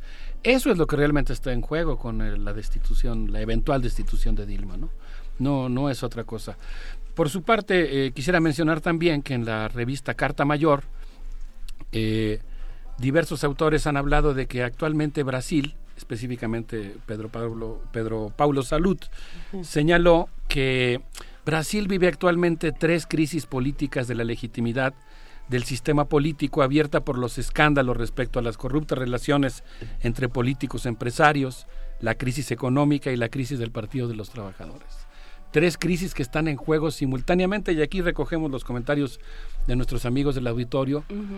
No, no sé desde qué lugar están pidiéndonos que hablemos también de esta, eh, digamos, eh, de los errores que ha cometido la izquierda. Eh, Lo digo nos por el- Rodrigo Fuentes, es por es. teléfono. lo digo por el comentario que agradecemos de Rodrigo Fuentes. No sé si, lo, si él está pidiendo eso desde el lugar en el que yo lo voy a decir. A mí me gustaron mucho los comentarios de Guillermo Elmeira, me gustan mucho las críticas que hace Lucio Oliver, en el sentido de que pues Dilma tiene en buena medida, Dilma no solo como persona, sino el Partido de los Trabajadores y el bloque histórico Así que ella es. encabeza, cometió algunos errores importantes porque en realidad pues eh, eh, durmieron con el enemigo. Yo no sabía, pero Michel Temor fue el vicepresidente de Dilma en toda la primera administración y fue su compañero de fórmula en esta segunda campaña electoral, de tal manera que pues estuvo con él todo el tiempo. Y Michel Temor es un personaje que votó, por ejemplo, en contra de la reforma agraria, cuando fue diputado. Es un personaje interesante, pertenece a la clase política dominante, es probablemente es probablemente el autor intelectual del golpe. Cuando digo interesante no me refiero a simpático, ¿no? Está jugando un papel nefasto en la historia de América Latina. Algunas personas lo han descrito como hombre con sonrisa de Mona Lisa o como mayordomo de película de terror. Y yo creo, así lo califica la prensa brasileña, y yo creo que en realidad pues se trata de efectivamente este tipo de enemigos agazapados, ¿no? que están conviviendo con la presidencia. Y yo creo que uno de los errores de Dilma pues fue abandonar el programa de la campaña y correrse hacia el centro. Eh, el error de Dilma es abandonar entonces esto, pero pero la relación que tiene con los otros políticos, las alianzas que se eh, ¿cuántos partidos hay en Brasil y cuántas alianzas se tienen que hacer para mantener a flote todas estas políticas? Ah, según entiendo, hay cerca de 19 partidos políticos.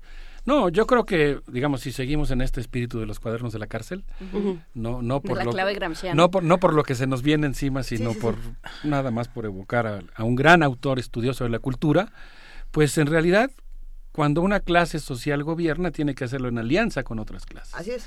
El problema es un poco la calidad de esa alianza y el asunto con Dilma, pues es que... Y la veracidad de la propia alianza, ¿no? O sea, hay detrás de ello intereses irreconciliables, por más que vayan juntos, agarraditos de la mano a una elección, ¿no? Sí, y en algún momento, digo, yo entiendo que un gobierno pues tiene que hacer un esfuerzo de gobernar para todos, pero en algún momento termina siendo un tanto utópico, en el mal sentido de la palabra, querer quedar bien con todos en lugar de apostar a un programa de transformaciones que te permita crear una economía capaz de sostenerte en épocas de crisis, que es algo que, no pudo hacer el gobierno de Dilma, y segundo, pues que te permita contar con la base social que salga a defenderte en el momento en el que pasa algo como lo que está ocurriendo aquí, ¿no? Cuando, cuando acechan los eh, enemigos de la democracia.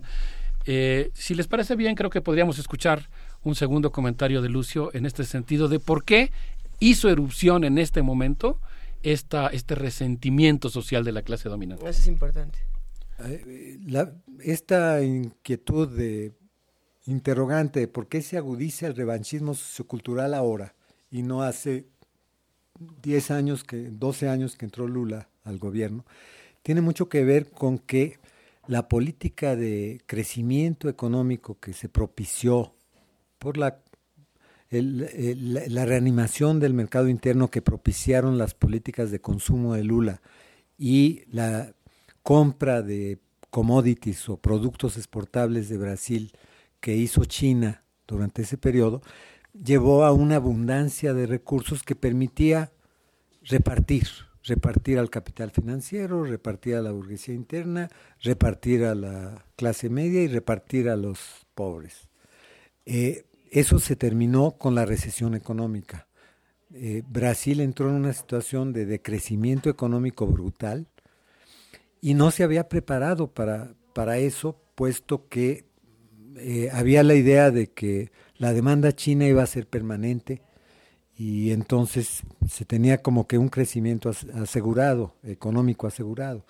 Eh, eso cambió, la recesión es fuertísima en, Brasil, eh, ahora de un crecimiento de 7.5 anual del Producto Interno Bruto pasó primero a 3.5 el año pasado y ahora se está eh, incluso acercando a cero. Entonces, esto significa que hay una burguesía interna que dice eh, lo que exista de, dinero va a ser para nosotros.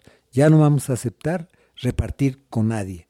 Y esto lo que ha permitido que esa burguesía influya mucho en los medios de comunicación para que estos asusen ese revanchismo sociocultural, eh, que estaba latente, estaba callado, pero que existía y ahora se expresa eh, destapadamente.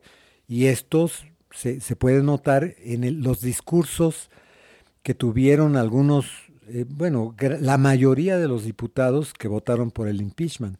Uno ve cómo votan eh, agradeciendo a Dios, a la familia, a la patria, eh, incluso renovando votos por el conservadurismo e incluso como ese voto que hubo homenajeando el, el voto por el impeachment al torturador eh, militar que torturó durante dos años a Dilma. Entonces estamos ante un fenómeno muy grave, pero que tiene como sustento no solo la expresión cultural del mismo, sino que el, tipo de cesarismo conciliador que tuvo Lula eh, le impidió crear una economía estatal pública que, que, enfrentara problemas estructurales de salud, educación, vivienda, eh, inclusión de la sociedad. Y entonces, eh, al no haber creado una economía que, que, mediara, que fuera sustento en época de crisis, lo que, lo que, lo que pasa es que se, se agudiza el, el conflicto político y también sociocultural. Lucio Oliver aquí eh, plantea cosas bien interesantes. Creo que no hemos hablado todavía del papel precisamente de la burguesía interna relacionándose con los medios de comunicación.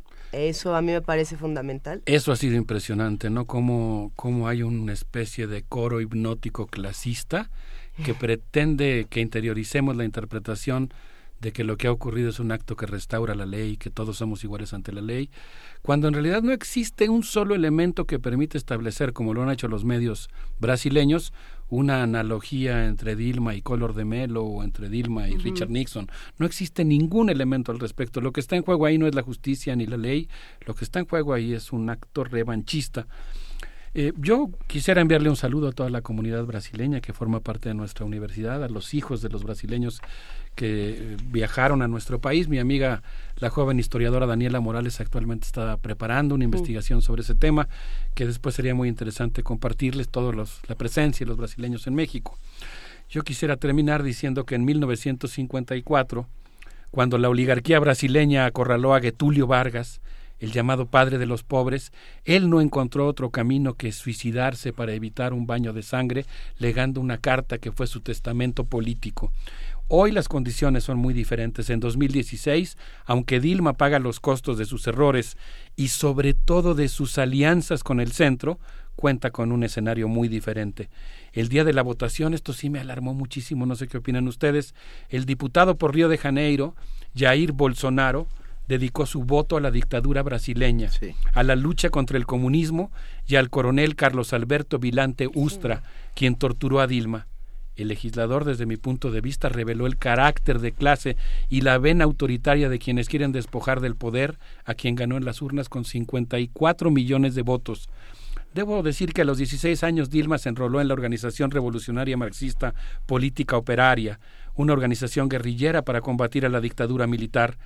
A los 19 años se incorporó al Comando de Liberación Nacional, pequeña organización que realizó algunos asaltos a bancos en Minas Gerais.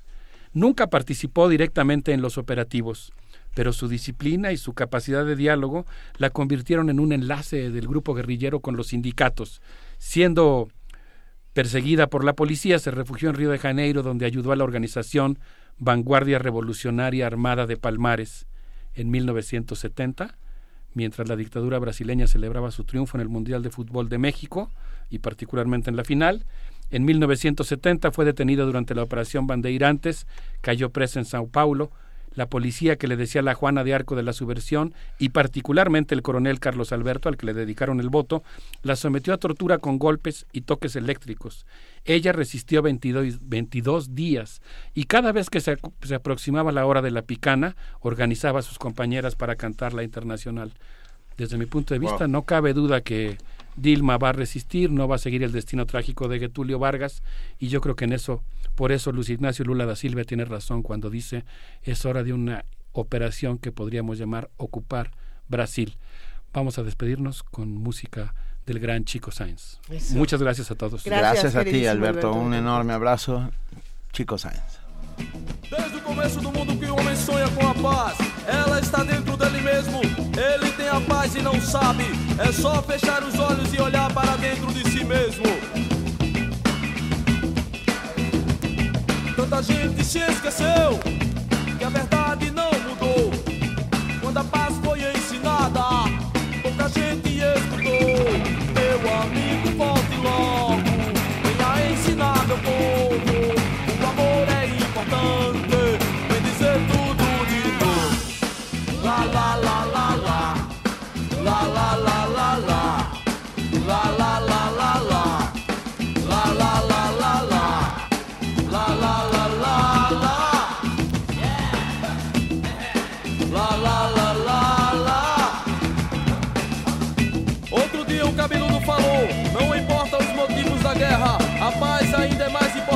eles.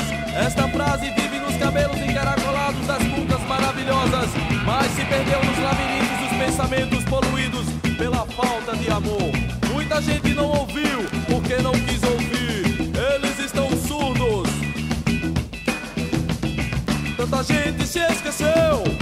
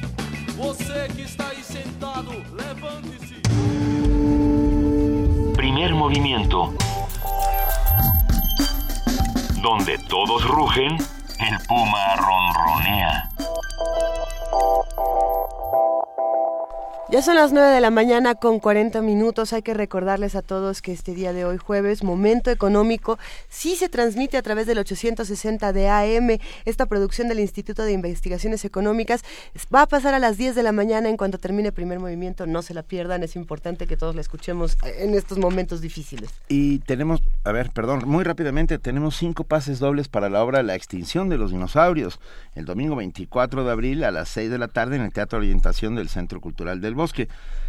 Muy fácil, por teléfono, al 55 36 43 39. A los primeros cinco que nos pidan que nos den la palabra clave dinosaurios se van a ver la extinción de los dinosaurios a las 6 de la tarde el domingo en el Teatro Orientación del Centro Cultural del Bosque. Ahí está, para que todos los que quieran irse al teatro se vayan el día de hoy. Nos llamó Agustín Mondragón y dice una cosa muy interesante que eh, no hay pruebas, en Brasil no hay pruebas, en Brasil como en México en muchos casos no hay, no hay pruebas contundentes, pruebas legales, sino pruebas mediáticas y lo comentamos con el doctor Betancourt y vamos a ver qué se puede platicar de ese asunto de los medios como jueces. ¿Quieren que me vuelva a apasionar y vuelva a hablar de por qué Telesur no está en Argentina y por qué a quién le conviene? Llegaremos a Telesur, Luisa. Tarde o temprano. Lo que ocurre es, viene a cuento precisamente por qué medios son los que están dando la información, a qué medios están privilegiando ciertos gobiernos. Vamos a platicar lo que, a qué medios prohíben, lo vamos a seguir platicando, pero en este momento vamos a hablar con nuestros amigos del Programa Universitario de Derechos Humanos. Y ya está con nosotros, por supuesto, Luis de la Barrera Solórzano, su titular, que nos va a hablar sobre el combate a la tortura. Muy buenos días, Luis de la Barrera. Juan Inés, Luisa Benito, buenos días. Buenos días. Buenos días, auditorio de Radio UNAM. En las recomendaciones de los organismos públicos de derechos humanos por casos de tortura, suele incluirse entre los puntos recomendados que se imparta a los servidores públicos de la institución a la que pertenecen los autores del atropello un curso en el que, entre otras cosas, se les explique que la tortura está absolutamente prohibida en toda circunstancia.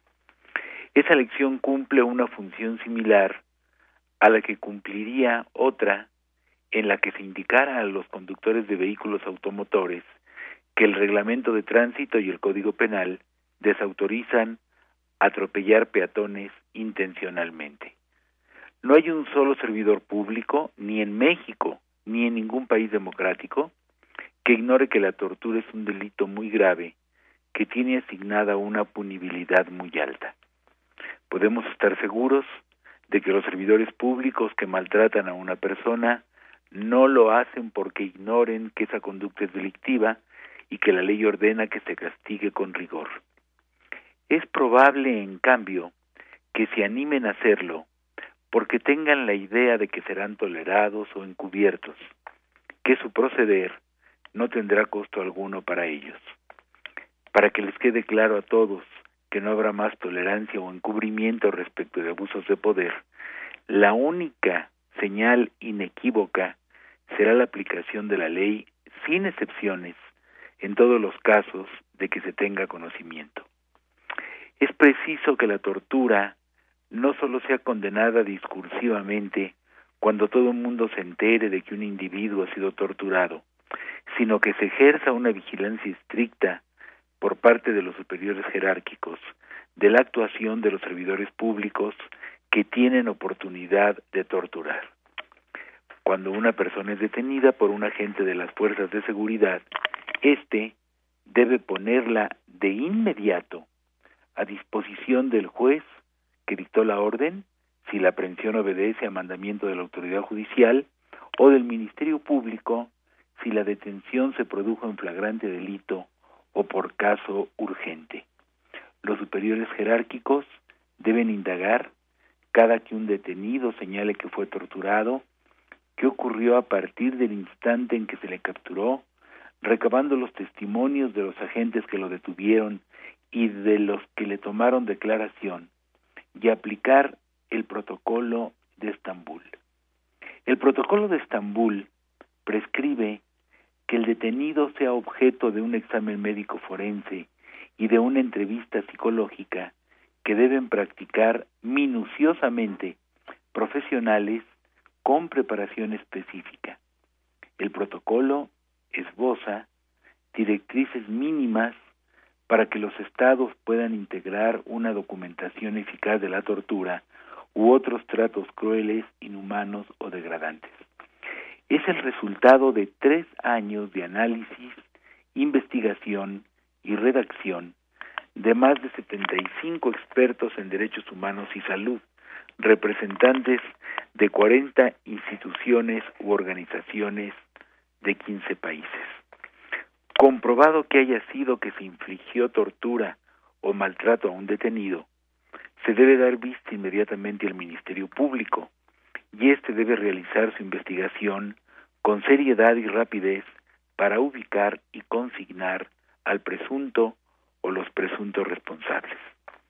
Es cierto, lo he reiterado muchas veces, que nuestro Ministerio Público es de una ineficacia penosa, pero si en verdad se quiere abatir la tortura, es preciso que en cada Procuraduría se capacite intensivamente a agentes ministeriales, peritos y policías para que persigan el delito de tortura de manera profesional y expedita. Si en un periodo razonablemente breve las condenas a los torturadores dejan de ser la excepción de la regla, quienes se sientan tentados a torturar lo pensarán dos veces antes de decidirse. La prohibición de la tortura, aun tratándose del autor o sospechoso del peor de los delitos, es uno de los grandes avances de nuestro proceso civilizatorio. Es uno de los logros más significativos de la causa de los derechos humanos, la cual marca una nueva época en la historia de la humanidad. Pero si la tortura es solamente prohibida en la ley y reprobada en los discursos oficiales y realmente consentida en los hechos, no formaremos parte del conjunto de países que con razón y orgullo pueden decir ante todo el mundo, sin rubor alguno, que son plenamente civilizados. Muchas gracias. Al contrario, muchas gracias, Luis. Muchas gracias, Luis de la Barreda. En efecto, eh, la tortura no tiene perdón y no tiene justificación de ninguna manera. Muchísimas gracias. Un abrazo, buenos días. Gracias, un abrazo. Primer movimiento. Donde la raza habla. 9 de la mañana, 48 minutos. A ver, leyendo a Cervantes y Shakespeare feministas. En el marco del Día del Libro de los 400 años de la muerte de William Shakespeare y Miguel de Cervantes, esta mañana vamos a platicar con Malena Mijares, ella es coordinadora de divulgación y publicaciones de la Coordinación de Humanidades. Malena, muy buenos días, ¿cómo estás? Muy buenos días. ¿Cómo estás, Malena? Bien, gracias, mucho gusto en saludarlos. Igualmente. Cuéntanos de qué va leyendo a Cervantes y Shakespeare feministas. Gracias, Benito. Mira, es una actividad que tenemos el día sábado en la Casa de las Humanidades a las 12 del día dentro del marco de la fiesta del libro y la rosa. Y consiste en una lectura comentada que hará la profesora Carmen Carrara de algunos de los famosos monólogos de, nuestro, de nuestros grandes escritores que celebran su aniversario, monólogos de personajes femeninos que ella abordará y contextualizará en la época y en las circunstancias. Primero se abrirá, digamos, la, la charla con unas palabras del doctor Alberto Vital sobre Shakespeare concretamente. Y luego la lectura Carmelita se va a centrar en los personajes femeninos de Cervantes y muy en especial Dulcinea, Dorotea y Marcela. ¿Y, eh, ¿Y con Shakespeare? Eh, lo, de, lo de Shakespeare lo va a abordar el eh, coordinador de humanidades, el doctor Alberto Vital, en términos de situar a algunos de los grandes personajes de Shakespeare también, personajes femeninos muy poderosos que como sabemos en la obra de Shakespeare pues están retratadas eh, algunas de las grandes pasiones del hombre y precisamente por eso la obra de Shakespeare y de Cervantes siguen tan extraordinariamente vigentes por cuanto tratan temas que a la fecha siguen siendo entrañables y característicos de la condición humana, ¿no? Claro. Esto es en la Casa de las Humanidades. El sábado. presidente Carranza está, ¿no? Presidente Carranza 162 en Coyoacán. Eh, vamos a tener también una venta de libros, eh, de libros UNAM con descuentos de hasta el 70% para participar, como les digo, de la fiesta del libro y la rosa. Y esa venta se replicará en otro espacio de la Coordinación de Humanidades que es la Casa Universitaria del Libro. Allí, eh, en ambas casas, desde el día de mañana viernes, de 9 a 7 de la tarde y el sábado nuevamente, tendremos una venta grande de libros, eh, libros de la UNAM, pero con un énfasis en la producción editorial de la Casa de, de la Coordinación de Humanidades, que abarca, como ustedes saben, Benito, Juana Inés, Luisa, eh, la producción más clásica de nuestra casa de estudios, las grandes colecciones, ¿no? Entre ellas nuestros clásicos donde se ha publicado una buena parte de la obra de Shakespeare. Y en edición bilingüe y con grandes traducciones. Exactamente. Muchísimas gracias, Malena Mijares. Queda hecha la invitación. Ponemos también la información en nuestras redes sociales para que para que todos los que quieran ir vayan a esta, a esta actividad de Leyendo a Cervantes y a Shakespeare Feministas con Carmen Carrara, con Alberto Vital, coordinador de Humanidades, y por supuesto con todos los libros UNAM. Muchas gracias, Malena Mijares. Gracias por el espacio y gracias por, por eh, ayudarnos a convocar, porque lo que más nos importa es que vaya mucha gente. Bueno, muy bien. Seguramente sí. Buen día, ¿eh? Un abrazo. Gracias. Felicidades, hasta luego. Primer movimiento. Escucha la vida con otro sentido.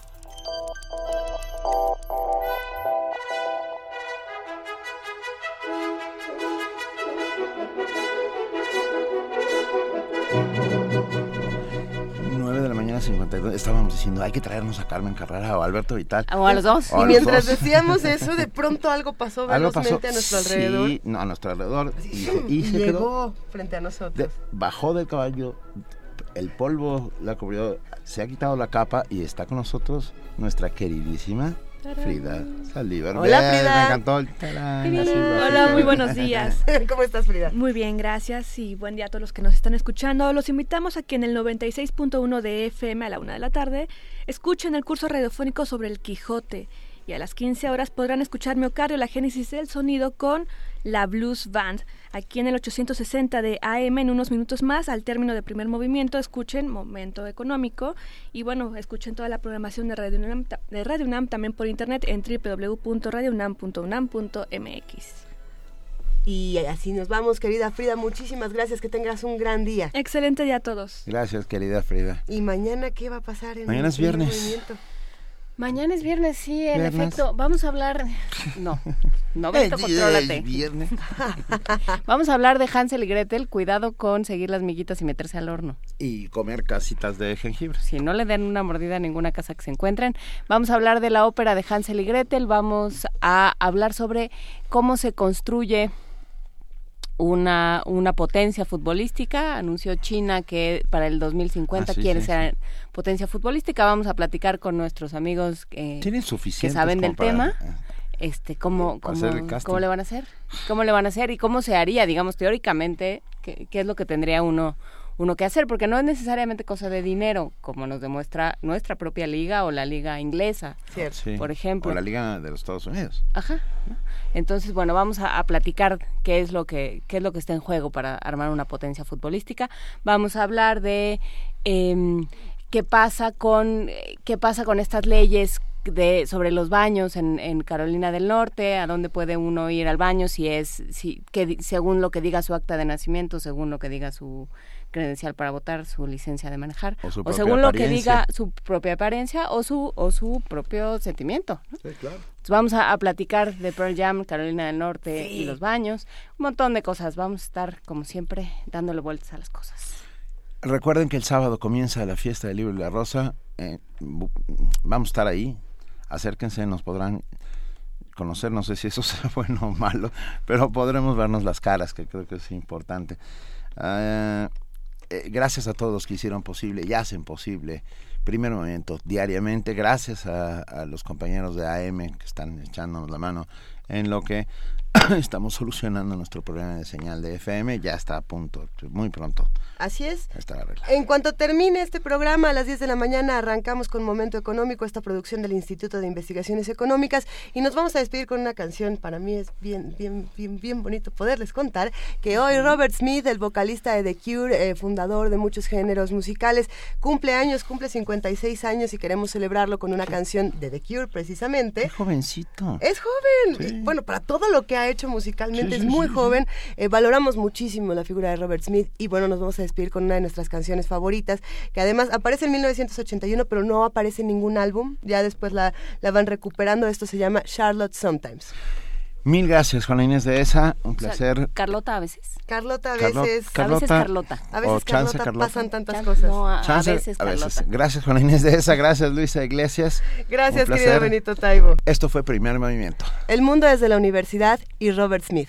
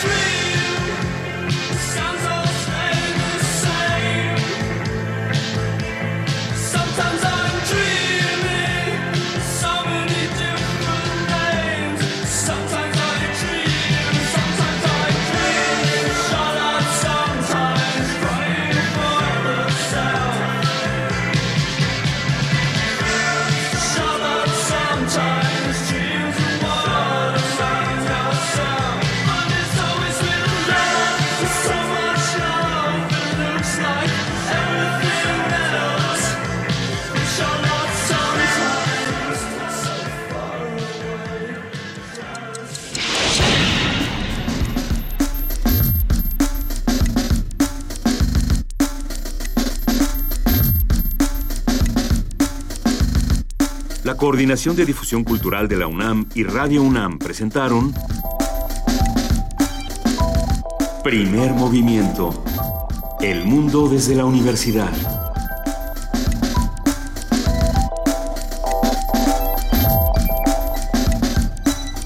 Coordinación de invitados Amalia Fernández y Miriam Trejo.